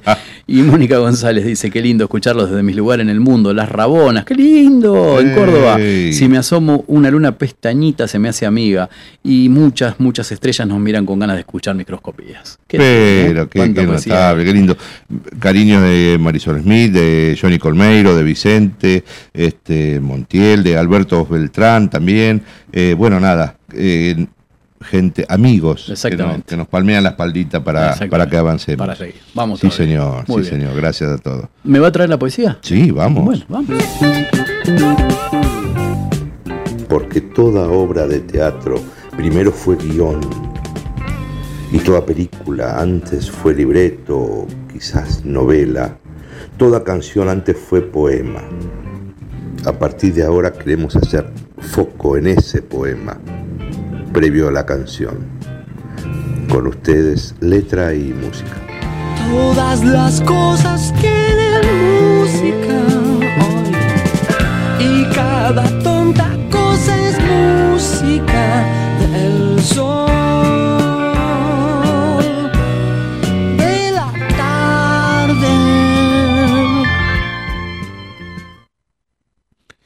Hoy traemos este, los versos de, de este autor pampeano. Pampeano. Sí, que si yo le digo el nombre a ver si, si le dice algo. José Alberto García Gallo. García Gallo, pampeano. Nacido allá por 1940, eh, se nos fue de este plano allá por el 2019, Mm, eh, cantautor argentino. Eh, Después se radicó este, y, y terminó sus días en España, ujú. Que también es, es, eh, nacionalizado español, fue nacionalizado español. Este, y mm, ¿sabe dónde tomó el, el apellido artístico, digamos. No. Eh, eh, a ver, vamos a develar directamente. ¿eh? No estamos hablando de Alberto Cortés. Era- Eh, José Alberto García Gallo era el nombre de él. yo decía que era mi abuelo cuando era chiquitito. Ahí está, recuerdo eso, sí señor. Y, y empezó a venir a Buenos Aires a cantar. ¿sí? De- allá de joven. Y estaba eh, los tangos de, de Armando Pontier. Julio Sosa en ese momento estaba eh, en pleno auge, cantaba también eh, en la orquesta de Mario Cardi, después anduvo en una banda de jazz San Francisco que lo contrató como vocalista, pero todos le decían que el apellido García... No, Exacto. no, no, pibe, no, no va por acá. Y él vivía en ese momento en la calle Hernán Cortés. Ah, mire usted. Le- eh, luego le quitó la tilde y le puso la Z final. Claro, exacto. a- a- a este nombre de, de esta calle. Eh, bueno, ganó el, el Gremio Latino a la Excelencia allá por el 2007 y la medalla de oro al mérito de las bellas artes en España en el 2015. Bien. Eh, si le parece, un, un tema emblemático, hermoso, eh, de él, obviamente, que se llama A mis amigos. Bien, Vamos digo- a recorrer, sí, hombre. Solamente Sí. que usted dijo García Gallo y me llegó el mensaje de Mónica González. ¡Cortés! Ahí está, muy bien, bueno, muy bien, atentos, gracias. Eh, a mis amigos. A mis amigos les adeudo la ternura y las palabras de aliento y el abrazo. El compartir con todos ellos la factura que nos presenta la vida, paso a paso. A mis amigos legaré cuando me muera mi devoción en un acorde de guitarra y entre los versos olvidados de un poema mi pobre alma incorregible de cigarra. Un barco frágil de papel. Parece a veces la amistad, pero jamás puede con él la más violenta tempestad, porque ese barco de papel tiene aferrado a su timón, por capitán y timonel, un corazón. A mis amigos les adeudo la las palabras de alivio y el abrazo, el compartir con todos ellos la factura que nos presenta la vida paso a paso. A mis amigos les adeudo la paciencia de tolerarme las espinas más agudas, los arrebatos del humor, la negligencia, las vanidades, los temores y las dudas. Conmigo, a ver. Un barco frágil de papel parece a veces la amistad, pero jamás puede con él la más violenta tempestad, porque barco de papel. Tiene aferrado a su timón.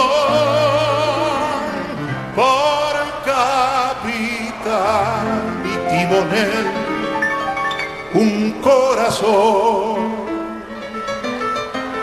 el corazón.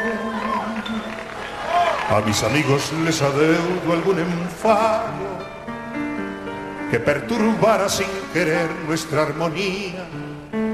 Sabemos todos que no puede ser pecado el discutir alguna vez por tonterías.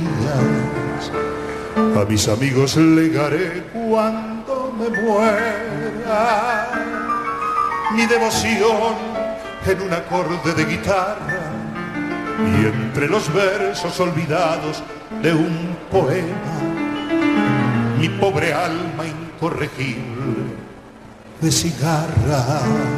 A ver. Un barco frágil de papel parece a veces la amistad, pero jamás puede con él la más violenta tempestad. Porque barco de papel tiene aferrado a su timón por capitán y timonel el corazón. Amigo mío, si esta copla como el viento, a donde quieras escucharla te reclama, serás plural porque lo exige el sentimiento. Cuando se lleva a los amigos en el alma.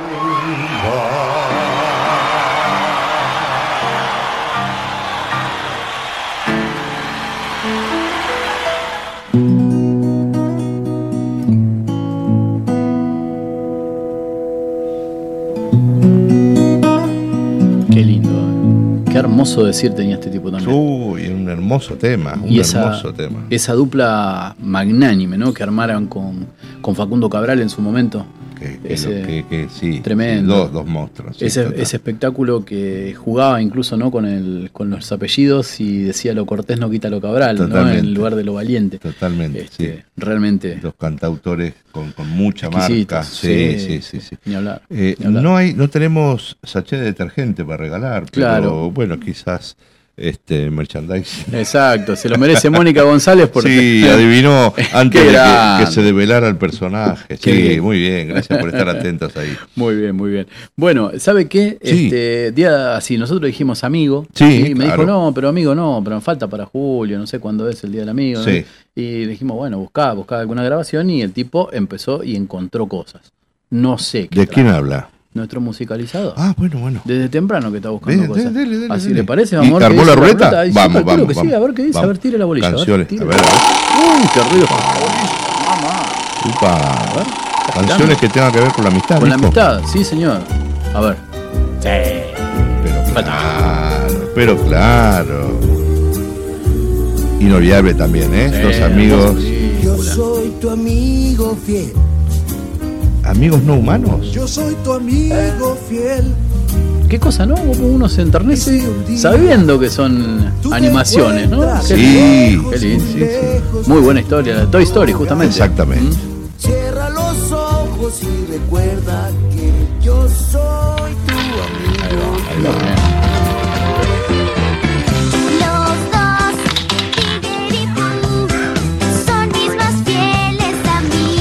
No, por el amor de Dios, lo voy a prender fuego usted, señor musicalizador. ¿eh?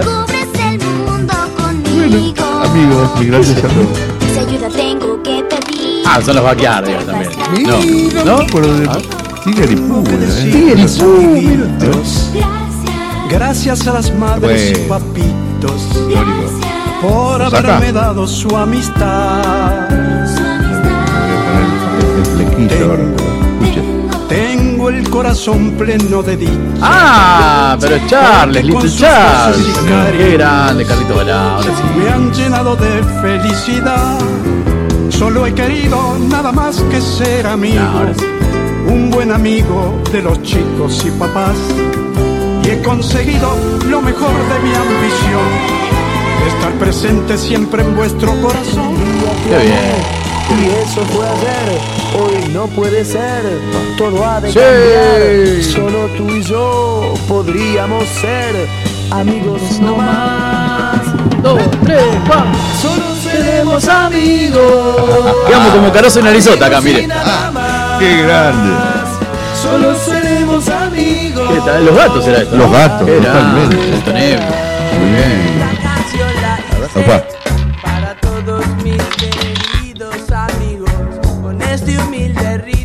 Ah, este espíritu. Sí, señor. Qué compositor, Sí, Madonna señor. Y Santa. voy a dejar que las palabras salgan solas. Un reggae de los amigos. El rey de los amigos, miren. ¿Qué te- Eso que hace latir a mi corazón. Muy bien. Nunca estoy solo.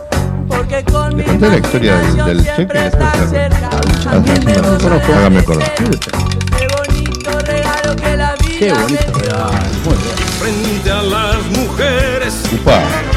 pierde su timidez, sonríe dulcemente, pero con altivez.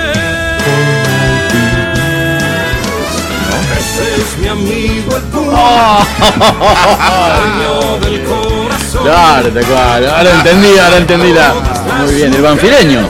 El Sí, de, sí, sí. de Valentina Alsina, digamos.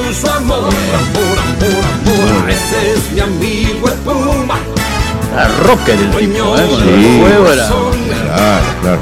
Esta en realidad es del Puma Rodríguez que lo está cantando. ¿Ah, sí? Ah, mírate. su amor. Ah, por eso mi amigo el Puma. Todo lo debes aprender. Upa. Qué lindo.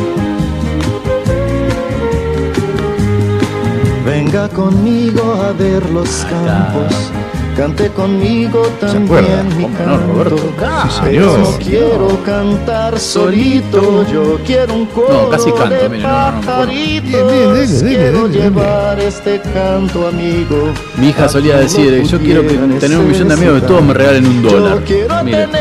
Qué así Sí, más interesada, muy bien. de poder cantar. Yo quiero tener un millón de Si habrá sido citado este tipo por esto, ¿no? Señor. de poder cantar. Impresionante. Yo quiero tener un millón de amigos y así más fuerte poder cantar. Yo quiero tener un millón de amigos y así más fuerte poder cantar. Y Yo bueno, nosotros no sé si vamos a tener tantos, pero es momento de llamar a otra amiga. Y a partir de ahora es Kelly Gavinoser quien nos invita a recorrer parte de su laberinto literario. Des yeux qui font baisser les miens, un rire qui se perd sur sa bouche. Voilà le portrait sans retouche de l'homme auquel j'appartiens. Quand il me prend dans ses bras, qu'il me parle tout bas, je vois la vie en rose.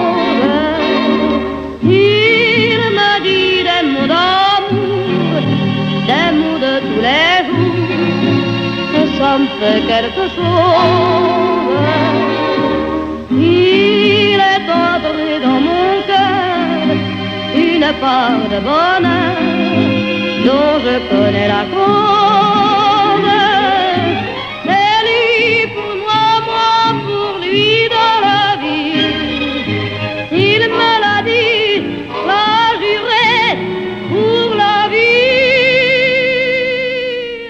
Usted sabe que me di, me di un gustazo eh, en la feria, Ajá. ¿sí? porque justamente, Cuente, cuente, cuente. justamente me, me tocaba estar en el stand un ratito antes que llegara Kelly. Sí. eh, y entonces este, incluso aguardé un ratito más de, de la hora pautada para poder saludarle y charlar un ratito, ¿no? Bien. Este, y entonces fue solamente ver que llegaba Kelly Gavinoser allí este, por los pasillos de la feria donde le dije, mirá qué linda alfombra roja te puse. Imagínense lo que me contestó. Pero del otro lado la alfombra era azul, mire. Ah, bueno, Así que- bueno, me lo imagino. Acá sí tenemos nuestra alfombra roja Totalmente, ¿cómo para está? recibirla. Hola Kelly, buenas noches. Hola, ¿cómo están? Y esto va para Martín, no para Ricardo, A ver. por lo que acabas de decir. A ver. Yo no pensé que era amigo, Martín.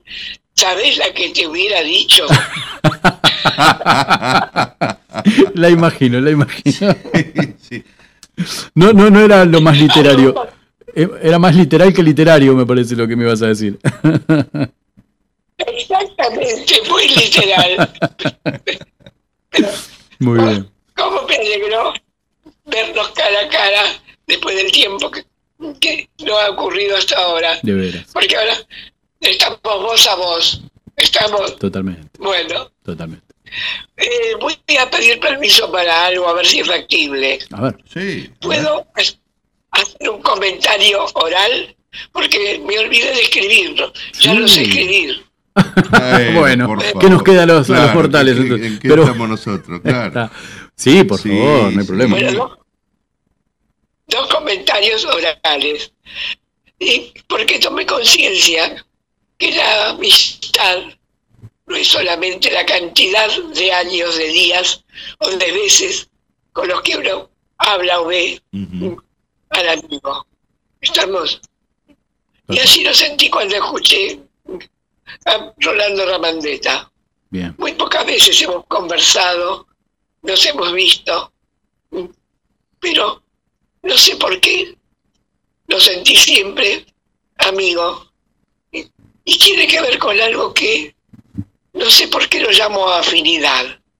Y no estoy tan segura si la afinidad es una totalidad, como la empatía, o qué cosa es. No puedo eh, hacer un trabajo intelectual de definición de, de esa primero sensación, después percepción y sobre todo sentimiento. Incluso para mí, Ramondeta, y pasando épocas, es un gran romántico. Sí, claro. Eh, esa vinculación sobre todo del yo y el tú en la poesía que escribe, en, en lo que hace con sus manos escultóricas. Estamos Totalmente. en esa relación ser humano-naturaleza. Y tan presente en el poema que hoy, que hoy dijo tan emotivamente. Totalmente. Entonces, caramba, el romanticismo en este aspecto es una actitud a través de los tiempos. Y me di cuenta de por qué le decimos a fulano o a fulana, acá uso los dos genéricos, sos un romántico o una romántica. Y esto me remontó también al sentimiento de gratitud. Y acá sí que le digo las gracias a María Fernanda por traernos más de una oportunidad y hoy también estamos en nada menos que a la gran María Granata. Bien, A través de los tiempos siento nostalgia de, de María Granata e incluso de esos fragmentos de amistad que, que hubo respecto de unas cuantas circunstancias ricas. Así que estos son los, los dos comentarios. Qué bien. Y estos dos comentarios se unen cuando, antes de que naciera Ileana, y discúlpenme el tono está acá a mi lado, estamos, me enamoró Cicerón. Cuando leí, a lo mejor esos fueron los genes que se transportaron a ella, en uno de los tantos. Así que cuando leí de Amiquitia, Ajá. y dijo algo para pensar, lógicamente, él estu- estudié fragmentos en latín, pero después me leí la traducción completa en castellano. Eh, Pasaron muchos años y me quedaron grabadas es- estas palabras dichas repetidas veces de Mequitia. La sabiduría tiene que ver con la mente y la amistad con el corazón. Eh, Lo que no leí es que las dos partes son integradas, no están, son integradas, verbo ser, esencia. Entonces, eso me parece que es el Cicerón, bueno, que debe ser más recordado por filósofo que por orador. Porque el oratorio fue la manifestación de su actitud de filósofo, de sus libros. Entonces, esto es lo que más me conmueve. La amistad es el corazón. Bien. Por eso te saludé con, con el cariño de, de verte, incluso a Marita, así que, con la que he conversado tantas veces, Totalmente. Martín, y, y a la preciosa niña con la que hablé tan pocas veces. Tal cual, tal cual. Sí, el sentimiento es mutuo y vos sabés que Marita siempre dice lo que se aprende con Kelly, ¿no? Es, eh, o sea, en, en cada charla, es hermoso. Claro, como que se aprende. Como se aprende el arte, y ahí cuanto más se lo disfruta. Como más se aprende la literatura, mm, cuando más se la disfruta. Así que mente y corazón unido. Bien, bien ahí. Y generalmente el, el aprendizaje es más mente que corazón. Y qué pena que sea así. Mm. Este es mi tributo a la amistad. Y me di cuenta hace un rato que porque varias veces cuando empieza mi parte con ustedes, me sale solo decir queridos amigos. Bien. ¿Por qué será? Entonces, ¿por qué será? ¿Estamos? Tal cual. Entonces, domina el corazón. No quiero decir nada más hoy. Muy bien. Bueno, muchísimas gracias porque para nosotros es sumamente valioso todo esto. Sí, sí, sí, sí, sí, total, total. Así que genial, genial. Kelly. Bueno, bueno, como siempre, es un placer hablar con vos y te agradecemos muchísimo por estar. Y con ustedes si no hay ningún halago. Bueno, Dale, buena semana. gracias. Bueno, ahí está. Muy bien. Bueno, eh, Kelly Gavinoser. Eh, Qué, qué notable, ¿no? Eh, a mí me pasa, eh, y creo que, a- que a, mu- a muchos no, nos pasa eso de eh, quedarnos, no le digo hipnotizado, pero ¿no? con, con las palabras rebotando en la cabeza de Kelly, eh, tratando de, eh, hilar alguna idea, este, y a mí me pasa, bueno, es, es- es lo que me sucede. Está muy bien, está muy bien, muy bien. Bueno, eh, nosotros tenemos amigos sí. Que son de carne y hueso y los hemos podido ver y hemos podido charlar con ellos. ¿no? Ajá. Y tenemos otros amigos Sí. que ya los consideramos amigos porque tenemos un lugarcito en el corazón para ellos, ¿no? Bien. Eh, y no necesariamente siquiera vivimos en la misma época. Y no necesariamente eh, tuvimos algún tipo de contacto. Eh, pero consideramos amigos a gente que, que nos ha, que ha pensado como nosotros y lo ha sabido expresar de una forma que quizás nosotros no podemos, o que nada, nos representa de alguna forma. Eh, ¿A dónde nos está llevando? A ver. Yendo al archivero, al Sí, viejo archivero, sí. eh, encontré, re- me reencontré este, con el gran Joaquín Soler. Joaquín Soler fue un entrevistador, un lector empedernido, también escrito, eh, en la televisión española de los años 70, puntualmente, esto es de 1977. Bien. ¿sí? Eh, uno de los años en los cuales todavía Cortázar vivía en París, en su exilio. ¿sí?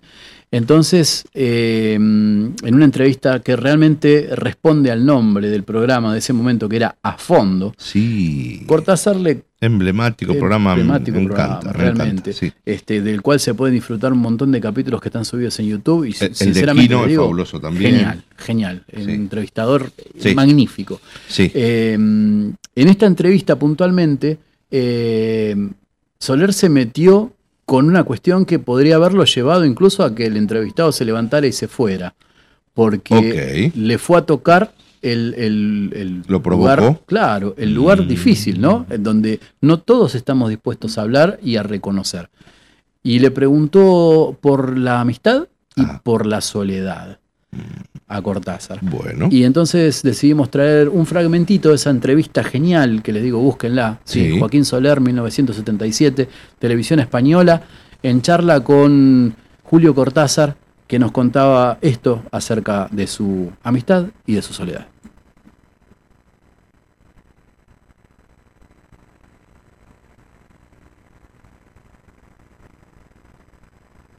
Siempre y cuando la tecnología lo permita. Eras ya un solitario en los primeros años, has tenido fama de tener una juventud muy solitaria y de haber seguido siempre, en cierto modo, haber seguido siendo siempre un solitario.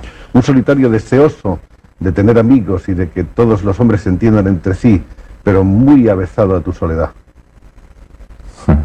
¿Cuál es tu respuesta? ¿Estás o no en- en- de acuerdo con esa Sí. teoría? ¿sí? Sí, mira, sí, me da un poco de tristeza tener que contestarla porque evidentemente hay un, yo sé que hay una especie de desgarramiento en mí. Eh, yo soy por naturaleza solitario, me siento, me siento bien solo, puedo vivir solo, puedo vivir largos periodos solo. Y eso sobre todo en mi, en mi primera juventud, mi adolescencia, en, en mi primera juventud. Y luego ya aquí, viviendo en Europa, por otros motivos, motivos que ya tocan la historia y de los cuales supongo que hablaremos después si, si tú quieres, pues entonces digamos que descubrí a mi prójimo, Es decir, que en ese momento eh, lo que yo reivindicaba un poco como, como un derecho y casi un orgullo, el hecho de que me dejasen en paz y que yo estuviera solo, eh, se convirtió un poco en un sentimiento de culpa. Y entonces eh, actualmente, bueno, tú sabes muy bien que yo trato de darme lo más que puedo cuando pienso que el hecho No de sé. darme eh, no, no es totalmente inútil, que puede en algún plano tener algún sentido, haciendo eso y haciendo otras cosas que no tienen nada que ver con la literatura. Pero eh, es un poco como la historia del Dr. Jekyll y Mr. Hyde, ¿comprendes? Bueno, digamos que el solitario es Mr. Hyde, el malo, y que Dr. Jekyll es el que, el que trata de hacer alguna cosa. Entonces hay un continuo divorcio, una continua separación. Un enfrentamiento permanente. Hay un enfrentamiento y me sucede, y es algo que yo lamento, que a veces en, en- en grandes reuniones, en contactos humanos muy bellos, en que me siento muy bien y en que estamos haciendo cosas en común, hay un minuto en que, en que Mr. Hyde me dice en el oído, hombre, ¿y, y por qué no estás escuchando un disco tranquilo en tu casa? ¿Comprendes? Es... A veces Mr. Hyde tiene razón también. Bueno, yo pienso que sí. En todo caso, Mr. Hyde es mucho más responsable de todo eso que, que, que Dr. Jekyll. Dr. Jekyll ha hecho otras cosas. En esos años entonces los amigos son pocos, en la escuelita, en el- después en los estudios primarios, en el, eh, en el bachillerato, en la carrera de magisterio, en el profesorado. Sí, los amigos, los amigos eh, fueron pocos, pero, pero buenos. Bueno, yo eso creo que es un, principio que toda persona sensata elige automáticamente, no soy ninguna excepción, o sea que mm, frente a esa gente que llama amigo a cualquiera, tengo muchos amigos, en el momento de saber quiénes son esos muchos amigos, se descubre que no hay tantos. Es decir, que de- de- desde niño yo preferí tener dos o tres compañeros con quienes me sentía en, una, en un nivel fraternal, como con plena confianza para lo bueno y para lo malo. Y luego los demás, bueno, eran los, compañeros así de, de trabajo, de juego. Y eso se, se continuó durante la adolescencia. Tuve muy pocos y, y maravillosos amigos, algunos de los cuales eh, siguen siendo mis amigos, incluso algunos han venido a Europa y están ahí.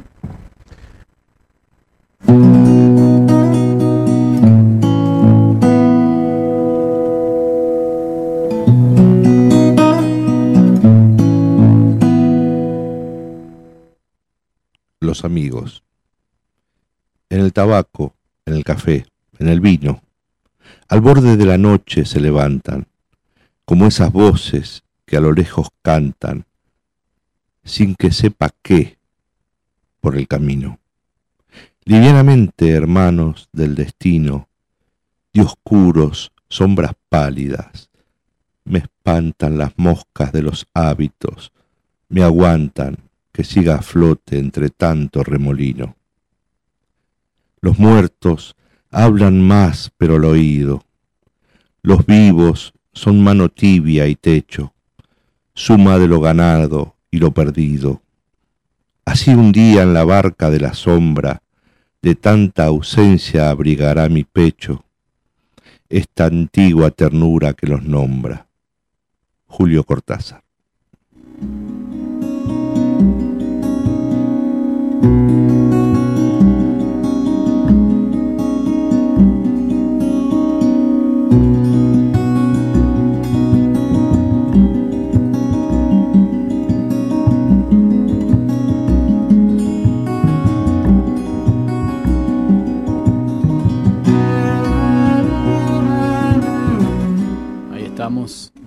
Un poquito las palabras de Julio Cortázar, este, que resonaran un poco, ¿no? Esto, este sentimiento de amistad que, que tenemos tanto.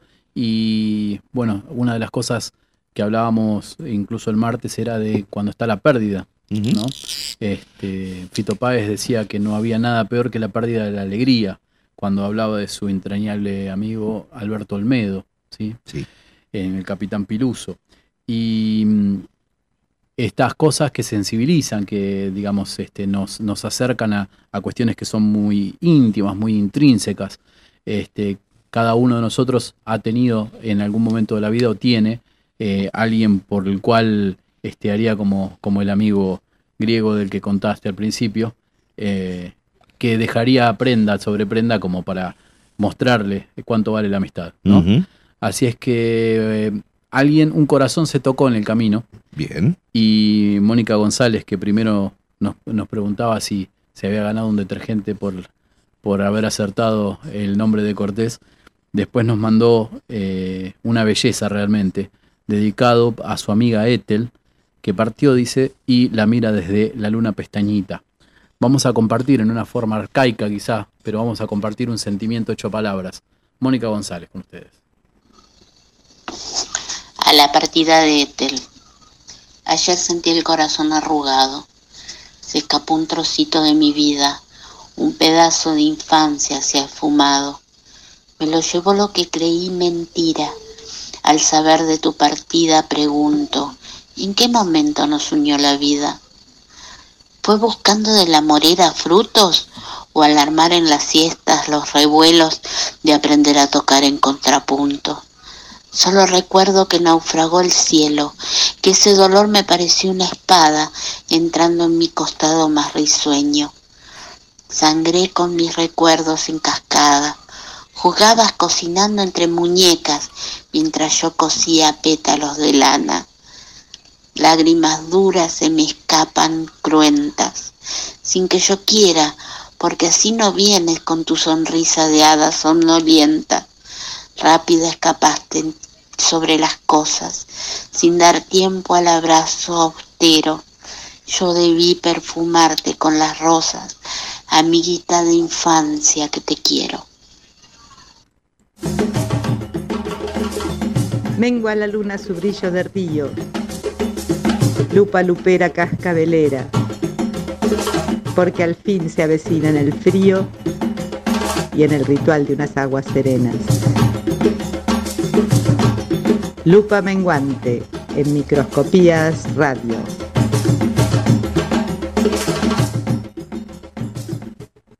Ahí estamos. Y lo que decíamos, ¿no? Cómo moviliza el tema de la amistad, eh, de todos tener en algún momento alguien eh, entrañable, ¿sí? Así que muchísimas gracias, Mónica, por abrirte de esta forma. Por supuesto Eh, que sí. Es un gusto para nosotros. Así Este, que- eh, y bueno, no, se- no solo se ganó el detergente, ¿no? Sino que arrimó algo para el fogón. Eso está muy, muy bueno. Sí, señor, muy bien. Bueno, eh, antes de, de- de cerrar con el tema que nos convoca esta semana, que Sí. venimos diciendo que, que justamente que es la amistad, me gustaría pasar un par de avisos parroquiales. ¿le A ver, parece? a ver, a ver. Porque hay cosas que no quiero que se pasen de largo, hay un montón de cosas que están sucediendo en estos días. No necesariamente todas tienen que ver con la feria, ¿sí? hay co- actividades que tienen que ver con lo literario que están en otras partes. ¿Lo conoce a Mario Méndez? Ajá, sí. Bárbaro, escritor de literatura infanto juvenil, pero fantástico. Mi hija, bastante fanática de él cuando era más pequeña, la, Bien. hemos llevado un par de veces a verlo. Y resulta que eh, está publicando que va a haber una presentación llamada Malvinas en nuestros libros para niños y jóvenes. ¿sí? Este, Mario Méndez va a ser el coordinador de este encuentro, eh, en el cual va a charlar con Margarita Mainé por su novela El secreto del abuelo, sí, mire Sí. qué nombre sugerente, Bueno. y con Federico Lorenz por el libro Postales sobre Malvinas. ¿Dónde y cuándo esto va a suceder? Acá nomás, en eh, la biblioteca Rolfo, la biblioteca Rofo, dice disculpar, sí, en la calle Simbrón 3058, ¿sí? Eh, este lunes 9 de mayo a las 7 de la tarde. Es una actividad presencial, es una actividad gratuita, es en Villa del Parque, ¿sí? donde le dije la calle, Perfecto. Simbrón 3058, la, la biblioteca Rofo. Entonces van a estar este, tres personas imperdibles, Mario Méndez, Margarita Mainé y Federico Lorenz, ¿sí? hablando de Malvinas y de cómo se, se cuenta ¿sí? la historia tantos años después. Eh, y ahora le voy a contar algo más que Sí. tiene que ver también con la presentación de un libro de una amiga, ¿sí? que la, hemos tenido aquí, hemos podido charlar con ella. Eh, estoy hablando de Sonia Orellana, ¿sí? que este sábado, ¿sí? a las 17 horas en la biblioteca Alberdi de Caseros, va a estar presentando su novela, su primera novela, Amanecer sin memoria y El niño del campanario. Qué bueno. Este, vamos a ver si puedo mostrar un poquito. Eh, realmente eh, hemos tenido la posibilidad de charlar con ella, una escritora que apela mucho a la sensibilidad. Este, va a ser una muy linda presentación seguramente. Siempre se convida algo rico cuando uno va al Alberdi. Ah, Así sí. que este, lo- los invitamos este sábado, 17 horas, Sarmiento 2706 Caseros. Sí, señor, sí, señor. Muy bien. eh, amistades, amistades este, literarias, Mm. Lord Byron y Mary Shelley Ah, mire usted. este, supieron tener una, una especie de encuentro donde en una noche se contaban historias acerca de eh, elementos fantásticos, quizás de terror, y se supone que fruto de esas, de esas narraciones que se contaron esa noche fue lo que germinó para Mary Shelley en, en- en la Mm. Frankenstein. en- exacto, la novela de- del nuevo Prometeo. Qué que creepy dirían los chicos ahora, ¿no? Y sí, y sí. Este, o- otras amistades este, así literarias, A ver. Catherine Manfield y Virginia Woolf. Eh, claro. Nada, se conocieron allá por la Primera Guerra Mundial y ahí en adelante empezaron a, a- a relacionarse, mucho era por carta en ese Claro, momento. exacto. Este, algunos tips, ¿me, me permite que le, le cuente algunos tips? Antes de que vaya a los Sí. tips y está hablando de amistades literarias, permítame Algo- algo, sí. presentarle una. A ver, ya que está. a ver, a ver, a Mire, ver. yo voy a tratar de mostrar esta foto del gran Gabo, Gabriel García Márquez, Sí, en YouTube. Y si usted lo puede llegar a ver, va a ver que tiene un ojo un tanto morado, muchacho. Sí. Ese, Sí. En esa foto, ¿sí? Y le cuento por qué. Hay una, una página muy interesante que yo le recomiendo en Facebook que se llama Imágenes Históricas, ¿sí? Cada tanto vamos a nombrar Ahí va. Y acá Imágenes Históricas publica esta foto diciendo Gabriel García Márquez luce orgulloso su ojo morado, Ajá. resultado de un certero combo propinado a la salida de un cine por su hasta entonces amigo Mario Vargallosas, el Opa. 12 de febrero de 1976. La prensa de la época analiza la célebre frisca entre los nobles latinoamericanos, diciendo así, ¿eh? Frisca, muy bien. Sí, sí, me encantó. Justamente. Sí, sí. En este puñetazo propinado por Vargas a García Sí. a causa de amores más o menos presuntos dedicados por Márquez a la mujer de Llosa, se unen tres características esenciales de lo hispano. La contundencia expresiva, o sea, el puñetazo, la causa prima, el honor, y el concepto, los pecados de amor hay que lavarlos en público y con sangre. Opa. Mira- cómo terminó, ¿eh? Sí, señor, sí, señor. Bueno, una, una riña entre amigos. Exacto. Eh, ¿Quiere ser buen amigo? A ver. Amiga. Sí. Primer punto, anote, to- tome, por ver. si tiene dudas para, para hacer, pecera, pero para hacer, yo le presto, yo le presto. Ahí está, bueno. Si quiere, si quiere ser buen amigo, tome nota, ¿eh? Primer punto, dice, sea amable. Ah, y sí, ¿Sí? bueno, está muy bien. Bien, Sí. este comportamiento es básico, pero bueno, Eh, eh, eh, es, eh, digamos, de no, no siempre con una, no solamente con un amigo, ¿no? Pero eh, el ser amable Claro, es, general, una, ¿no? es una condición que, que está bueno este cada tanto Sí, ejercer, sí, señor. Eh, sea un buen oyente, ¿sí? Eh, es fundamental. eh, No hablar todo el tiempo. Mm, claro. Y, y- y prestar atención. Ser, Mm. ser un, un oyente activo, ¿no? Claro, Eh, No decir, bueno, sí, sí, y estar con la.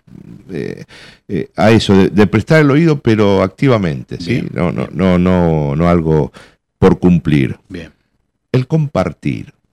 Eso con un amigo es Un fundamental. alfajor ni a palo, ni se me acerque. Estoy comiendo un alfajor y le saco Bueno, los dientes. ¿Ve? Es un mal amigo. Bueno, bueno, bueno.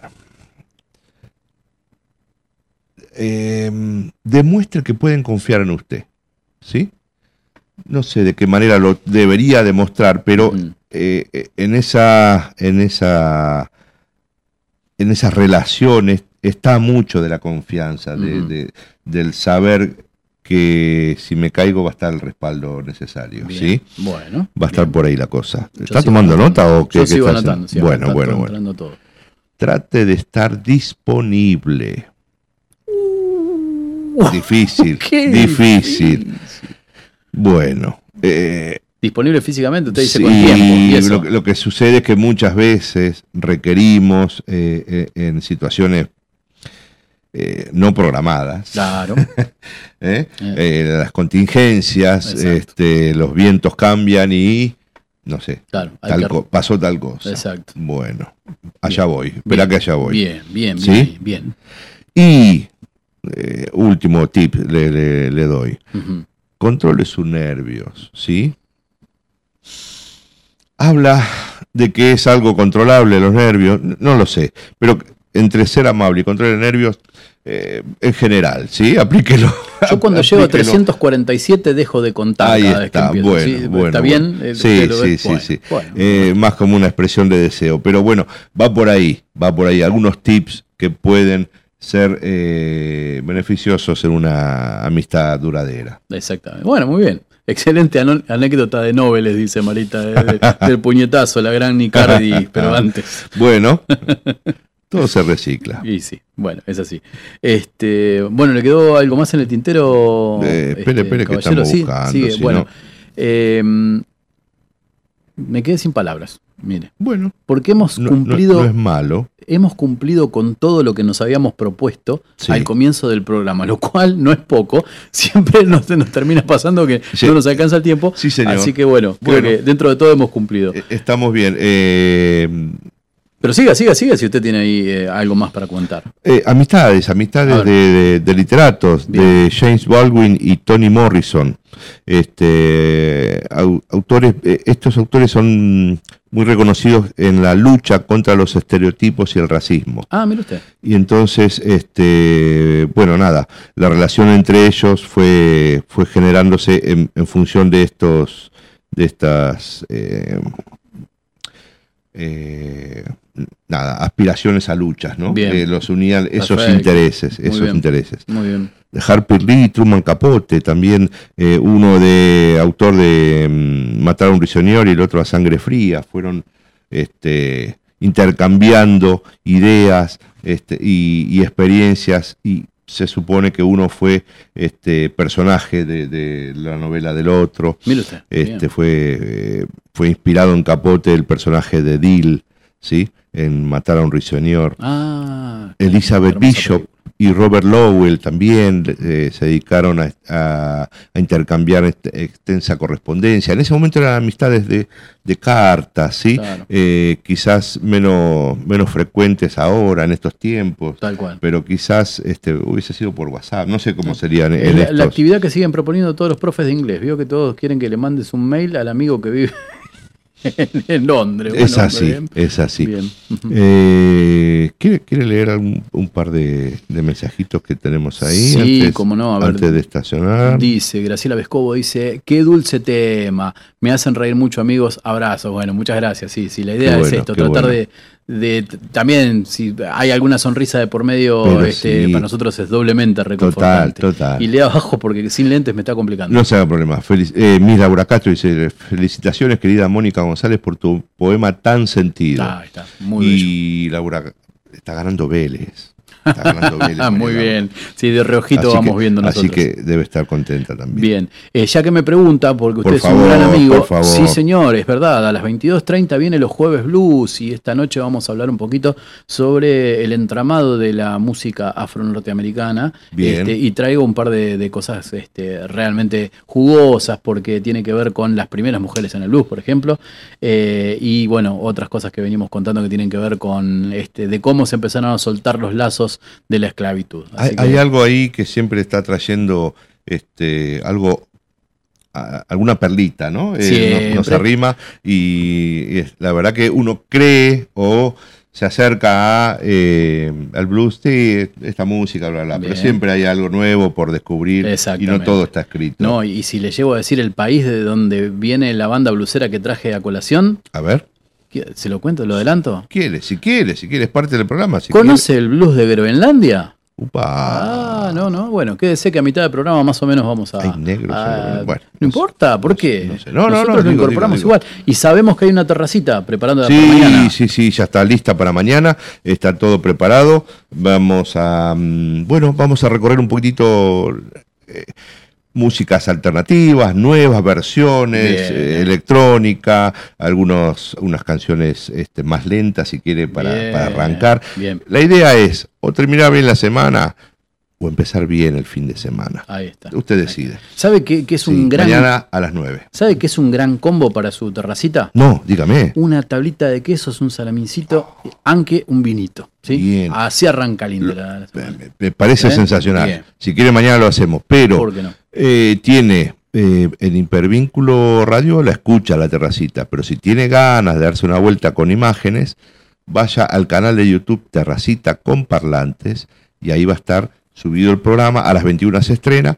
este, con, en, en duple con, con la radio y va música e imágenes. Ahí va. Y si lo quiero recorrer después, on demand, hay un montón de videos ya subidos de Terracita en ese canal de YouTube. Espectacular, una gran, bueno, tenemos una gran jornada entonces. Sí, Mañana también comienza jugando con los cuentos, como le contaba, a las Sí, 18.30. Después tenemos una repetición de Según pasan los años, que esta vez no sale en vivo, volvemos el 13. en El vivo, 13, sí, señor. Este, después la terracita con parlantes. Sí. Y el sábado no se olviden Narractuando, que va a las 16 horas. Este, En con- vivo, pero el sábado de hipervínculo es sábado de superacciones. Sí, todo- es de corrido, de continuo, y metemos este, todo lo que pasó durante la semana, así que quédese porque hay programación desde las 13 horas hasta las 24 pasaditas y seguimos siempre un rato. Fantástico, fantástico. que bueno. Bueno, eh, la programación, si me permite, Sí. de acá, de Hipervínculo, estuvo dando vueltas por la Feria del Libro. Sí, señor. Así que a otros amigos les fuimos acercando nuestra- nuestras inquietudes.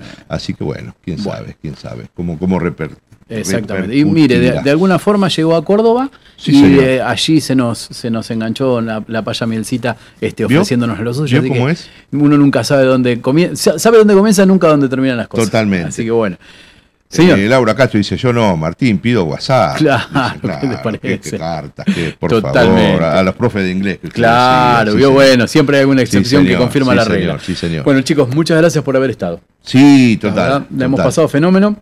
Sí. Hemos tenido un día relajado para incluso recitar nosotros alguna poesía que nos había quedado la asignatura pendiente. Sí, sí, sí, trajimos mucho, nada, mucha literatura hoy, me Exacto, parece, ¿no? exacto. Recorrimos por ahí. Totalmente. Y usted lo que me trajo de música es- nunca deja de sorprenderme. Bueno, Mi hija me baila alegro, esto. Me alegro. ¿Sí? Vamos. Vamos con Marshmallow. Sí. Escuche. Con Anne-Marie. ¿Sí? Exactamente. Friends. El martes jueves. El martes, sí. Lupa mediante. Ahí vamos. Me, I said you crazy. We're nothing more than friends. You're not my lover, more like a brother. I know you since we were like 10. Yeah, don't mess it up, talking that shit. Only gonna push me away, that's it. When you say you love me, that made me crazy. Here we go again. Don't go look at me with that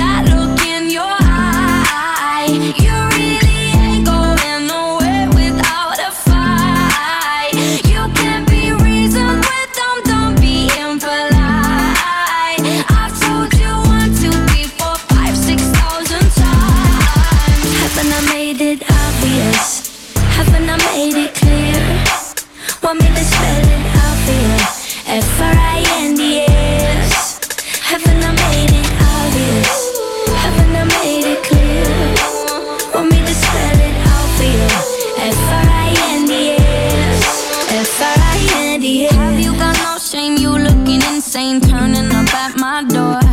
It's two in the morning, the rain is pouring. Haven't we been here before?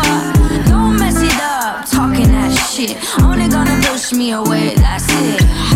Got no shame? You looking insane. Here we